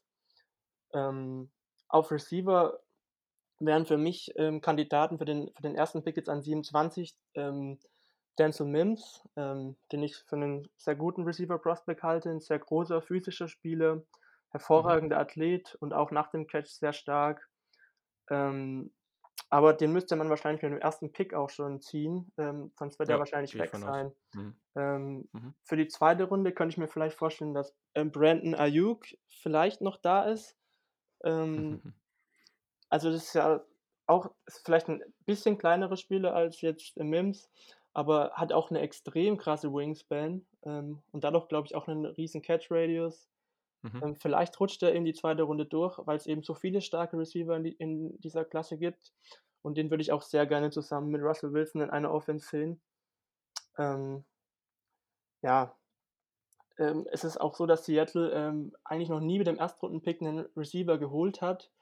Öfter jedoch schon mit dem Zweit- oder Drittrunden-Pick. Ähm, siehe Tyler Lockett, Golden Tate, Paul Richardson, DK Metcalf. Und dieses Mhm. Jahr musst du eigentlich auf jeden Fall mit einem Receiver aus dem Draft, aus dem Draft ähm, herausgehen. Ja, stimme ich auf jeden Fall zu. Ja, ist ganz witzig, weil ich glaube, die Menschen, die, also wir haben vorher auch schon gesprochen und, und du kanntest jetzt meinen Podcast vorher noch gar nicht. Ähm, Mhm. und das ist, deswegen ist es ganz interessant, weil die Menschen, die mich jetzt äh, kennen oder die den Podcast schon länger hören, die werden jetzt sicherlich schon geschmunzelt haben, weil, äh, also bei Mims sti- stimme ich dir zu, ich glaube, den musst du mit dem 27. Pick nehmen. Mhm. Äh, bei Brandon Ayuk, der wird hier relativ oft angesprochen, weil das ist so mein absoluter Draft-Crush. Das ist tatsächlich, Ah, okay. und das ist tatsächlich mein Receiver 2 auf dem Board. Also ich habe Oh, den vor, ähm, ich habe den vor Judy und Rux. Ähm, keine Frage, wenn das so normal, die Spieler so normal gezogen werden, wie es erwartet wird, dass sie gezogen werden, dann habe ich da überhaupt kein Problem mit. Also ich finde die alle unglaublich, unglaublich gut und ich persönlich würde gerade mit dem, was man überliest, so damit rechnen, dass ein Ayuk so Ende erste Runde, Anfang zweite Runde geht. Also ähm, wenn der tatsächlich für die Seahawks dann noch da ist, dann, dann werden die von mir eine verdammt gute Note da bekommen, weil das wäre dann verdammt, äh, ein Mhm. verdammter Stil in meinen Augen. Aber wie gesagt, ich glaube, bei den Receivern ist so viel Talent da, da gibt es einfach ganz unterschiedliche Meinungen. Ja. Ähm, und ich stimme dir auf jeden Fall zu. Also mit Russell Wilson in einer Offense wäre das natürlich eine absolute Waffe. Aber was ich noch interessant finde, du hast jetzt Offensive Tackle angesprochen. Also Mhm. klar, in der Klasse wäre das sehr, sehr spannend. Also was glaubst du, wen man denn an 27 noch kriegen könnte? Weil das ist so ein bisschen da, wo ich ein bisschen am struggeln bin. Ja, also ich hoffe mal, dass vielleicht ein Spieler wie Josh Jones da noch verfügbar Mhm, ist. okay. Mhm. Der ist zwar auch noch etwas raw, aber erfüllt eigentlich auch alle körperlichen Thre Thresholds, die man so an einem Offensive Tackle hätte. Und vielleicht könnte der noch gegen Ende der ersten Runde da sein. Was meinst du da? Mhm. Könnte der, meinst du, dass der schon früher geht? Ah, ich, es ist so, so schwer. Also ich glaube, also ich glaube auch für mich ist das der Name ein Spieler, der da su super interessant wäre für die Seahawks, aber Mhm. gleichzeitig halt auch noch die am ehesten die Chance hat, da zu sein. Aber es kommt ein bisschen drauf an, wo wir ihn Run sehen. Also Ja. das ist genauso bei den Receivern. Ist es jetzt so, dass die Leute sagen, okay, wir ziehen die trotzdem früh, weil Lamb, Judy, Rux sind so talentiert? Oder ist es eben so, die sagen, hier ist so viel Talent im Draft, ich ziehe am Anfang wen anders und die gehen eher später. Und das und da ist jetzt auch die Frage, geht es halt mit dem Offensive Tackle Run, ziehen die Giants an vier jemanden, sagen die Chargers, nö, wir gehen nicht auf Quarterback, wir ziehen uns auch noch einen Offensive Ja. Tackle und dann geht dieser Run schon viel früher los, Genau. weil die sind eben so talentiert, das könnte ich mir auch vorstellen. Dann wird er sicherlich nicht mehr da vorhanden sein, aber gleichzeitig rechne ich fast damit, dass fünf, sechs Offensive Tackles in der ersten Runde gehen und dann kann es natürlich sein, dass der in 27 noch verfügbar ist. Ganz, ganz schwierig, aber wenn er auf dem Board ist, dann fände ich das auch sehr spannend, ja. Genau. Ähm, ja, dann äh, auf Edge Rush ähm, gibt es auch noch interessante Spieler ähm, für die Seahawks. Ähm, aus Wisconsin, Zach Bourne, aber Mhm. auch ein sehr vielseitiger Spieler, interessanter Spieler. Aber dann wäre es, äh, äh, finde ich, dass, dass man dann den per Downtrade oder mit einem der Second Round Picks vielleicht holt. Ähm, mit dem Erstrunden-Pick würde ich ihn jetzt noch nicht picken. Ähm, und einer meiner Lieblingsspieler dieses Drafts ist ähm, Yetur Cross-Matus von Penn State. Mhm. Ähm, hat ja auch perfekte Maße, richtig ähm, gute Beweglichkeit, auch noch äh, wahrscheinlich von der Technik etwas raw. Ab, und äh, ich denke mal, dass er wahrscheinlich auch noch nicht den Impact im ersten Jahr haben wird, aber hat halt mega eine Upside äh, und könnte richtig, richtig gut werden. Und wenn der an 27 noch da ist, wäre er wahrscheinlich einer der wenigen Edge Rusher, wo ich einen Pick riskieren würde. Kommt natürlich auch darauf an, wie das Board fällt und wer dann sonst noch da ist. Ähm, zudem gibt es ja auch mhm. sehr geteilte Meinungen und ich denke, du kennst dich da auch in Sachen Prospects nochmal ein sehr gutes Stück besser aus als ich. Was hältst du denn von Jeto Grossmatos, ähm, beziehungsweise von ihm an Position 27? Ja, also finde ich spannend, dass du die beiden sagst. Also das sind äh, die beiden Spieler, die habe ich an 3 und 4 in meinem Edge-Ranking. Habe davor dann noch klar Chase Young und Julian Aquara, den ich jetzt, das ist wieder so mein Fall, wo ich den sage, okay, als Pass-Rusher finde ich den einfach sehr, sehr spannend.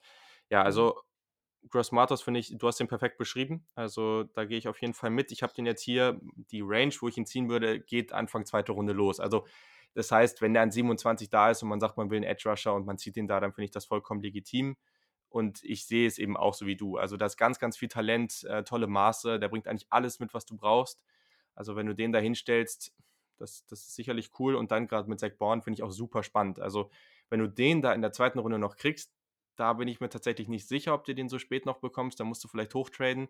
Aber gleichzeitig fände ich den auch richtig cool da. Also gerade, was du gesagt hast, die Vielseitigkeit. Also das finde ich mhm. bei ihm auch ganz, ganz spannend. Ähm, viel, viele coole Sachen, die der mitbringt. Also ja, da auf jeden Fall äh, zwei, zwei spannende Spieler und alle, die jetzt auch zuhören und die Folge noch nicht gehört haben, in der Edge-Folge spreche ich nochmal viel ausführlicher über die ganzen Jungs. Also da dann nochmal reinhören. Aber genau, also das sind auf jeden Fall zwei coole Spieler, die ich mir auch gut vorstellen könnte. Mhm. Ja, und beides auch sehr athletische Spiele und ähm, die ja. Seahawks stehen natürlich total, gerade in der D-Line, auf solche Spiele. Mhm. Ähm, deswegen könnte ich mir auch vorstellen, dass das was für die wäre. Mhm.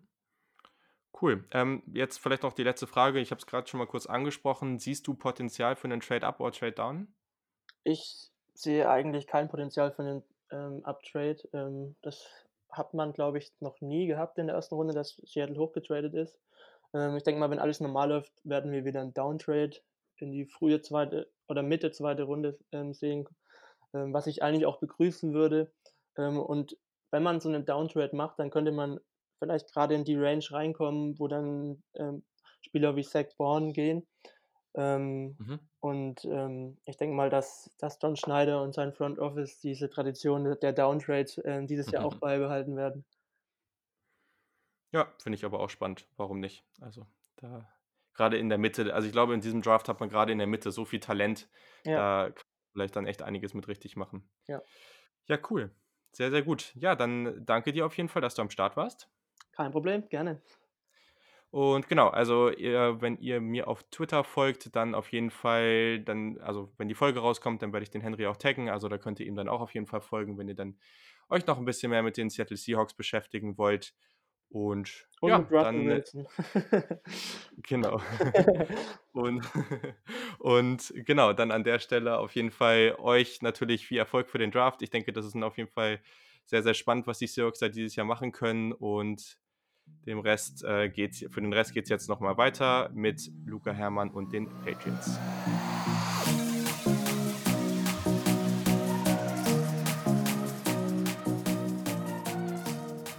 So, jetzt haben wir auch den letzten Gast in der heutigen Ausgabe am Start. Das ist der Luca Hermann, der war sogar schon mal am Start. Ist jetzt schon ein bisschen her, aber da haben wir schon mal ein bisschen mehr über den College Football gesprochen. Genau, ihr findet den Luca und auf Twitter unter Ad und jetzt wird es ein bisschen kompliziert. also Luca, aber ihr findet unter den Buchstaben seines ersten, seines Vornamens immer ein Unterstrich, also L Unterstrich U Unterstrich C Unterstrich A Unterstrich Hermi, also H-E-R-M-Y. So, hätten wir das auch. Perfekt. Also, willkommen Luca, schön, dass du am Start bist. Vielen Dank für die Einladung, Julian. Genau, und wir sprechen jetzt über die New England Patriots. Da ist ja bekanntlicherweise einiges passiert. Man hat Tom Brady an die Bucks in Anführungszeichen verloren. Man steht jetzt vor einer Offseason, ja, also die, die jetzt einfach mal ganz anders werden könnte und wo ich glaube auch viele sich jetzt gerade unsicher sind oder viele auch mit Spannung auf diese Offseason gucken und denken, okay, in welche Richtung geht es denn jetzt? Auf Quarterback hat man jetzt entweder eine Veteranenlösung in Brian Hoyer oder halt eben den Second-Year-Quarterback Jared Stidham, der bis jetzt noch nicht so viel spielen durfte, also auch noch relativ viel Unsicherheit. Man hat in der ersten Runde den 23. Pick, in der zweiten Runde hat man keinen Pick, da, den hat man gegen Mohamed Sanu getauscht und in der dritten Runde haben sie den 87. sowie die Compensatory Picks an 98 und 100. So. Was sind denn so die großen Needs, die dein Team so in den ersten Runden angehen muss? Wie siehst du die Patriots? Was denkst du, wie da so das Vorgehen sein wird? Der offensichtlichste Need stand jetzt ist natürlich Quarterback, da man mhm meiner Meinung nach den besten Quarterback aller Zeiten verloren hat. Klar, dass das dann zu einem Need wird. Ich bin aber auch gespannt, ob sie Jared Stidham starten lassen. Es deutet ja alles darauf hin, gerade mit der Verpflichtung von Brian Hoyer als Backup. Und ich würde ihn auch gern sehen. Er wurde in, in der Preseason letztes Jahr viel gelobt von den Coaches in den Camps und ich würde ihm gern zumindest mal ein Jahr geben, um sich auf der NFL-Bühne zu beweisen, gerade weil es schwierig wird, von 23 eventuell auch hoch zu traden, um sich eins der Top-Talente zu sichern. Mhm. Okay. Das, also fände ich tatsächlich auch spannend, weil Jared Stidham muss man zurückgucken, sehr, sehr spannende Personalie, wie ich finde. Galt als junger Highschool-Quarterback schon als Riesentalent in Texas, da wo Football ja auch, wie wird immer gesagt, Football ist bigger in Texas oder irgendwie so wird es immer gesagt. Also, und Stidham war da ein ganz, ganz großes Talent, hat dann erst bei Baylor gespielt, ist dann da weggewechselt, auch durch diesen ganzen Skandal, den es da an der Baylor University gab und war dann bei Auburn in der SEC, dort, sagen wir mal, durchwachsene Karriere gab, war aber teilweise auch schwierig, hat dann auch hinter dieser Offensive Line bei Auburn ein paar Probleme gehabt. Ja, und jetzt irgendwie in einer ganz spannenden Situation bei den Patriots. Gibt es noch andere Positionen, die du jetzt auch gerade entweder eben für diesen Erstrunden-Pick oder dann vielleicht auch für die Picks in der dritten Runde als Need sehen würdest? Ähm, gerade nach der letzten Saison ist Right Receiver auf jeden Fall ein Need, da man auch Stand jetzt in der Free Agency diese Baustelle nicht wirklich adressiert hat. Nur da mhm. würde mhm. ich aufgrund der tiefen Klasse bis in die dritte Runde warten. Da kannst du auch noch relativ talentierte Leute bekommen, die frühen Impact haben können. Linebacker ist nach den Abgängen auch ein Need, aber da ist die Klasse halt nach den drei Top-Leuten nicht ganz so tief, meiner Meinung nach. Mhm. Es wird interessant sein, wie sie die einzelnen Baustellen angehen werden oder ob sie vielleicht sogar 2020 als Übergangsjahr sehen, um dann nächstes Jahr neu anzugreifen. Mhm. Cool, okay, spannend. Ja, genau, zu den Linebackern auch gerade gut, dass du sagst. Das war in der letzten Folge, habe ich relativ ausführlich über die Linebacker und Safeties gesprochen, da unbedingt nochmal reinhören. Ähm, sehr cool. Also, wenn du jetzt, du hast jetzt schon ein paar Spiele angesprochen, also du hast jetzt beziehungsweise ein paar Positionen angesprochen, ähm, du hast Quarterback angesprochen für die erste Runde potenziell. Gab jetzt noch eben Wide Receiver, würdest du lieber später sehen, wobei man da gerade an Pick 23 vielleicht dann eben auch noch ganz gute Chancen hat, den einen oder anderen abzugreifen ist vielleicht dann nicht mehr die Top-Gruppe, die werden wahrscheinlich weg sein, aber alles, was danach kommt, hat man dann vielleicht noch ganz gute Chancen drauf. Was wären denn jetzt so Spieler, erstmal, die du für dich persönlich an 23 in Erwägung ziehen würdest und vielleicht auch, die man irgendwie von Beatwritern oder von, von aus Patriots Podcast oder wo auch immer ähm, darüber gesprochen wird, die man da so hört und was wären dann andere Spieler, die du vielleicht noch am, in der dritten Runde ziehen würdest? Ähm, wie du schon sagtest, die Quarterbacks je nachdem, wenn jemand fällt, also es wurde ja zum einen spekuliert, gehen drei Stück oder sogar vier Stück Top Ten, hat man alles schon mhm. gesehen, aber falls äh, Burrow und Tour weg sind und dann sollte ein Run auf Offensive Tackles oder so erfolgen, dass wenn ein Herbert fallen sollte, ein Love wurde ja auch schon an 12 oder noch höher gehandelt, wenn der fallen sollte, der wurde schon an 23 gehandelt. Ähm, mhm bin ich von beiden kein großer Fan von, da sie auch mehr Projekte sind als direkte Impact-Spieler. Also denen müsstest du eigentlich Zeit geben und die Zeit, also beziehungsweise du hast keinen klaren Quarterback, hinter denen sie lernen können. Und wen ich auch schon gesehen habe, wen ich mir auch sehr gut vorstellen könnte, wäre ein Grant Delpit, der meiner Meinung nach mhm. das Talent hat, in Runde 1 zu gehen. Und er wurde zwar schon in der zweiten Runde gemockt, aber wurde halt immer auch schon an diesem Pick 23 von Beatwritern zu den Patriots gelost. Und das wäre meiner Meinung nach sehr, sehr spannend, da der sehr vielseitig ist und in der Patriots Defense Vielseitigkeit gerade auf Linebacker und Safety-Niveau ganz groß geschrieben wird. Okay, voll interessant. Also, ja, bei, den Quarterbacks geht es ja echt von, von, also ist ja total wild, was da gerade abgeht. Ne? Also teilweise, ich habe jetzt heute, hab ich, haben wir eben schon auch kurz besprochen, also habe ich äh, Jordan Love ähm, an sieben zu den Patriots gesehen, da ist man hochgetradet für ihn, was mir persönlich, auch wenn ich Jordan Love eigentlich ganz cool finde, viel zu hoch wäre. Also vor allem müsste man da ja noch einiges abgeben, um dahin zu, um dahin zu kommen. Das wäre natürlich auch nochmal eine ganz andere Geschichte. Hm, also finde ich jetzt auch tatsächlich nicht so leicht an der, an der Stelle. Delpit finde ich persönlich spannend, habe den aber auch teilweise schon viel, viel später gesehen. In der dritten Runde wirst du den dann aber nicht mehr bekommen. Was ist denn jetzt, wenn man sagt, okay, in der ersten Runde zieht man entweder einen Delpit oder irgendwie einen anderen Spieler? Ich weiß nicht, welche anderen Positionen dann da noch so gehandelt werden. Ähm, und man guckt sich in der dritten Runde vielleicht einen Quarterback an oder man tradet vielleicht nochmal irgendwie hoch in die zweite Runde und guckt zum Beispiel auf einen Jake Fromm, der jetzt von von der Sache her sieht er schon ziemlich so aus wie so ein typischer Patriots Quarterback, finde ich persönlich. Aber was sind denn deine, was sind deine Meinung dazu? Ähm, Gehe ich voll und ganz mit dir. Jack Fromm ist mir auch direkt eingefallen, wäre mit der spannendste Quarterback, den ich auch gerne im Patriots-System sehen würde, der von den mhm. Anlagen her auf jeden Fall in diese Kurzpass-West Coast Offense reinpassen würde. Klar, er hat nicht den stärksten Arm, aber das kann man auf jeden Fall das Spiel. Also wenn sie wirklich nicht in Runde 1 am 23 mit einem Quarterback gehen, würde ich schon gern, falls sie wirklich das als großen Need sehen und Stidham nicht dieses eine Jahr geben wollen, würde ich mich äh, über Jake Fromm sehr freuen. Mhm. Okay, aber würdest du den auch schon an 23 nehmen? Ist das jetzt nochmal Verständnisfrage? Nee, also ein First-Round-Quarterback ist er für mich nicht.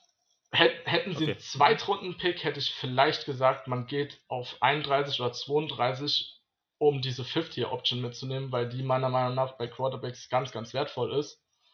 Mhm. Aber dafür ist er zu weit weg, meiner Meinung nach. Okay, also letzte Frage dann an der Stelle: Potenzial für Trade Up, Trade Down. Was hört man da so und was wäre deine präferierte Art und Weise des Vorgehens? Ähm, Trade-Ups habe ich bis auf diesen einen Mock jetzt, der sie an 7 katapultiert hat, noch nicht so gesehen. Wie gesagt, da wird es drauf ankommen, ob sie sich in einen Quarterback verliebt haben, der vielleicht weiter fällt, als man denkt. Dann ist es sehr gut möglich. Ein Trade Down glaube ich persönlich nicht. Habe ich jetzt auch noch nichts drüber gelesen. Also ich denke, sie werden von 23 nicht weiter runtergehen. Außer es kommt halt ein übertriebenes Angebot, das kann ja immer sein. Mhm. Cool.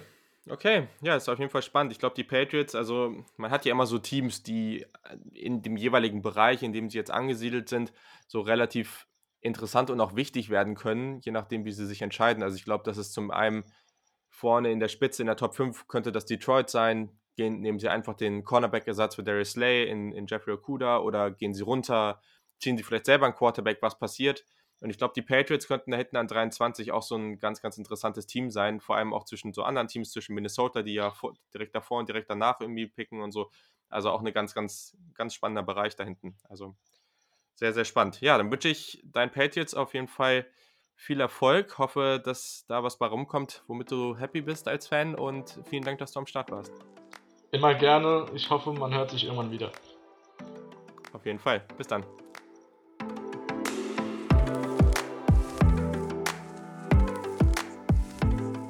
So, und heute haben wir tatsächlich noch ein viertes Team, was auch eigentlich ganz gut passt, weil wir haben gerade über die Patriots gesprochen. Wir bleiben in der gleichen Division und wir sprechen über die Miami Dolphins, die ja in diesem Draft, glaube ich, auch durchaus spannend sein können oder spannend sein werden, glaube ich schon fast. Dafür spreche ich mit dem Tobias, den könnt ihr finden unter Hendrik Tobias, also Hendrik mit K, Tobias ähm, auf Twitter. Der ist Teil zum einen von den Miami Dolphins de, also at Miami Dolphins Fans, wie die Fans und nicht Dolphins, de, ähm, den Miami Dolphins Germany und dem Podcast Dolphins Drive. Das war jetzt alles ganz schön schwierig zu sagen. Ich hoffe, ihr habt es trotzdem verstanden. Vielen Dank, dass du am Start bist, Tobias. Klar, gerne. Genau, wir sprechen über Miami. Die sind ja wirklich sehr, sehr gut bestückt, wenn es um die äh, Draft-Picks geht in diesem Jahr. Und zwar haben die in der ersten Runde den Pick 15, äh, 5, 5, 18 und 26, so ist es richtig. In der zweiten Runde den Pick 39 und 56 und in der dritten Runde auch noch den Pick 70. Das heißt, sie haben sechs Picks in den ersten drei Runden. Ich glaube, da kann man in dieser Draft, dieser Draft-Class schon einiges mit anstellen. Also, was sind denn so die größten Needs, die die Dolphins jetzt zumindest mal in den ersten Runden angehen sollten, deiner Meinung nach? Also, die, die größten Needs, wenn man es von den Needs her sieht, äh, sind auf jeden Fall ähm, die O-Line, ähm, ein bis zwei Offensive Tackles, äh, ein Center ist auf jeden Fall drin. Ähm, dann die große Geschichte in Miami ist momentan Quarterback, das Quarterback-Need. Ähm, dann denke ich persönlich, ein Running Back wäre noch ganz nett. Und wenn noch ein guter Edge Rusher übrig bleibt, dann wird man da wahrscheinlich auch nicht Nein sagen. Okay, cool. Wie sollte denn deiner Meinung nach die erste Runde jetzt ablaufen? Wir sprechen jetzt erstmal nur darüber, dass die Picks so bleiben, wie sie jetzt sind. Was wäre denn für dich ein idealer Verlauf oder wie sollte man das deiner Meinung nach angehen? Boah, also aus, äh, aus Fansicht her ist die Strategie der Dolphins ganz schwer rauszu rauszulesen. Ähm, sie wollen einen Quarterback, das haben sie gesagt. Die Frage ist, welcher? Gehen sie jetzt an 1 und wollen Joe Burrow haben? Gehen sie äh, das Risiko mit Tour? Nehmen sie die relativ sichere Variante mit Herbert? Oder picken sie halt relativ spät erste Runde ähm, Jordan Love? Das kann man von außen nicht sagen ähm, wahlweise sind sie alle zwei Tage an einem anderen interessiert. Aus meiner Sicht wäre ähm, das, was sie am besten machen sollten, ähm, an fünf bleiben, gucken, was das Board so gibt und wenn es denn so kommen sollte, ähm, mit fünf äh, auf Tour zu gehen. Wenn er denn fit ist. Okay, gut, ja klar. Also das ist natürlich jetzt die, die Basis oder das ist die Frage, wie gut die Fans äh, oder die Teams das jetzt rausfinden können. Aber an sich ist das natürlich die, ja, die grundlegende Information, die alle brauchen, um ihn picken zu können. Aber okay, es heißt, an fünf Tour wäre durchaus interessant. Ich würde da, glaube ich, auch aus meiner Meinung nach ja, definitiv zustimmen. Auf jeden Fall ein extrem spannender Spieler mit sehr, sehr viel Talent. Nun hat man ja aber noch einige Möglichkeiten, was man dann so, also klar, du hast es jetzt schon gesagt, man könnte später einen Quarterback ziehen. Ne? Was wäre jetzt so ein alternativer Spieler an fünf, den du gerne sehen würdest? Ich sage jetzt mal, ein anderes Team geht noch hoch, die Chargers gehen hoch. Äh, an 13 sie Tour, Burrow ist schon weg an 1. Was wäre dann alternativ für dich ein Spieler, den du da gerne sehen würdest? Also, was ich super gerne sehen würde und was auch äh, dem Spielertypen entgegenkommt, den der Headcoach gerne haben möchte, wäre ähm, Isaiah Simmons an, mhm. äh, an fünf. Weil der halt auch das Safety Need gut abdeckt, aber auch ein ähm, vielseitiger Spieler ist, so wie zum Beispiel Calvin Neu, den, wir in der, äh, den Miami in der Free Agency geholt hat. Ähm, den kann man halt auch gut, gut da einsetzen und ich denke, dass äh, Brian Flores den ähm, auch favorisieren würde. Also wenn es mit Tua oder Borrow nicht klappt, würde ich äh, Simmons lieber sehen als zum Beispiel ähm, Herbert, bei dem habe ich Bauchschmerzen. Cool, ich glaube, da sind wir uns schon mal bei einigen Sachen sehr einig. Bei Herbert habe ich auch ganz gehörige Bauchschmerzen. und ähm, ja, Isaiah Simmons ist mein Nummer 1 Spieler auf dem Board. Also, wenn du den an 5 kriegst, dann äh, wäre das natürlich aus meiner Meinung sehr, sehr cool. Aber ich meine, da, da gehen die Meinungen auch relativ stark auseinander. Ich glaube aber am Ende finden den alle sehr, sehr gut. Und ja, ob man den jetzt äh, da zieht, äh, am Ende wird das, glaube ich, oder werden das die wenigsten kritisieren alleine, weil selbst wenn man nach einem bestimmten Need geht, Isaiah Simmons ist eben so vielseitig, dass du ihn eigentlich in fast jeder Defense mit gewissen Needs dann irgendwo unterbringen wirst, werden kannst. Deswegen ist das schon mal ganz spannend. Aber wenn wir jetzt auf 18 und 26 gucken und wir würden mal davon ausgehen, dass man Tour an 5 bekommt, ich glaube, das ist momentan, wenn man von einem wahrscheinlichen Szenario sprechen kann, dann würde ich jetzt mal davon ausgehen. Was wäre denn an 18 und 26 dann spannend für dich? Also ähm, dann müsste man gucken, wie das Board fällt und an 18 würde ähm, man dann entweder einen, einen Safety nehmen, äh, Xavier McKinney zum Beispiel, oder Grant mhm. Delpit, wenn er noch da sein sollte, oder man würde ähm, einen der Ver oder einen verbliebenen Offensive Tackle aus den großen Vieren nehmen. Ne? Beckton, Worths, äh, Wills, äh, Thomas, je nachdem, wer da übrig bleibt. Ich habe vor einem halben Jahr gesagt, äh, ich will Andrew Thomas, damals noch äh, relativ hoch im, äh, im Draft. Und wenn man den an 18 bekommen würde, was nicht gerade wahrscheinlich ist, aber was sein kann, dann mhm. äh, würde ich den nehmen. Auf jeden Fall, blind. Okay, ja, ich glaube, da gehe ich mit an sich. Also für Josh Jones wäre es dir zu früh.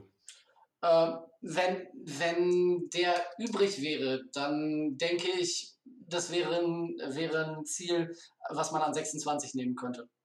Mhm. Okay. Und dann würde ja noch ein, eine Position oder ein Pick übrig bleiben. Was, was wären so andere, andere Spieler oder andere Positionen, die jetzt noch interessant wären? Also gerade wenn wir jetzt vielleicht auch drauf gucken, würde man ist jetzt wahrscheinlich jetzt nicht das größte Need, aber wenn man jetzt drauf guckt, wäre dann vielleicht noch einer der stärkeren Wide Receiver eine Option oder wo siehst du eher die Richtung, in die die Dolphins gehen? Also Wide Receiver sehe ich jetzt äh, persönlich nicht als so großes Need, weil man äh, nach der Breakout-Season von Devante Parker ähm, ja. noch ähm, Spieler in der Hinterhand hat wie Albert Wilson, der jetzt letztes Jahr ein bisschen verletzt war, ähm, Alan Hearns, ähm, Jakeem Grant, ähm, und Preston Williams, den man undrafted letztes Jahr gezogen hat, der aber auch äh, gezeigt hat, was er für ein riesen Wide Receiver sein kann. Ähm, da würde ich eher Mid-Round, so mhm. Ende 4, Anfang 5, vielleicht da einen der Wide Receiver nehmen, die da noch übrig sind.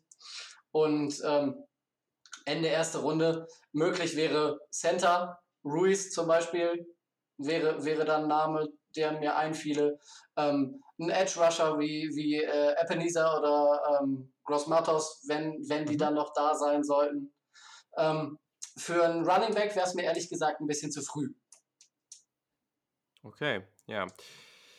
Finde ich spannend. Dazu haben ja die Hörer dieses Podcasts jetzt schon ausführlich was gehört in der heutigen Ausgabe und werden daher auch wissen, dass das auch für mich zu früh wäre. ähm,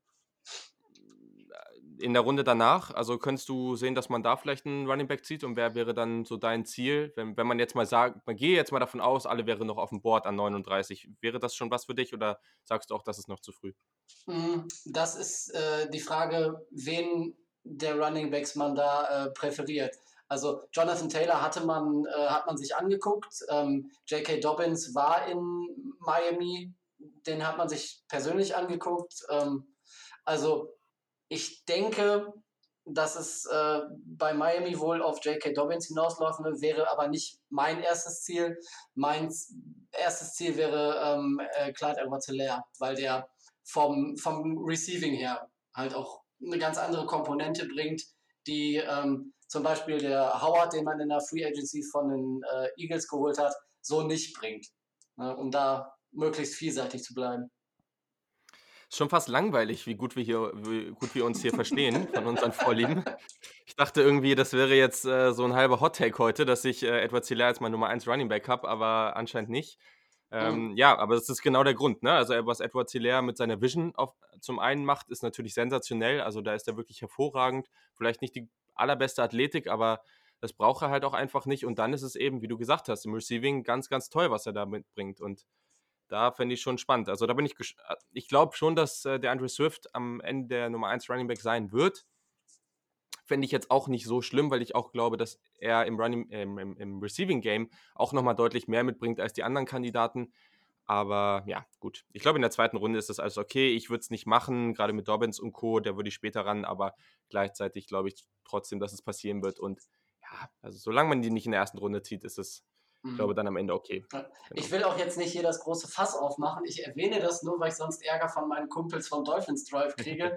ähm, es gibt durchaus auch die Meinung, die sagen, ähm, einen Running Back vor Ende dritter, Anfang vierter Runde äh, zu nehmen, ist einfach nicht notwendig. Ich persönlich würde, würde das so machen, dass ich, dass ich diesen Need schon in Ende Runde 2 bediene. Mhm. Andere würden es anders machen.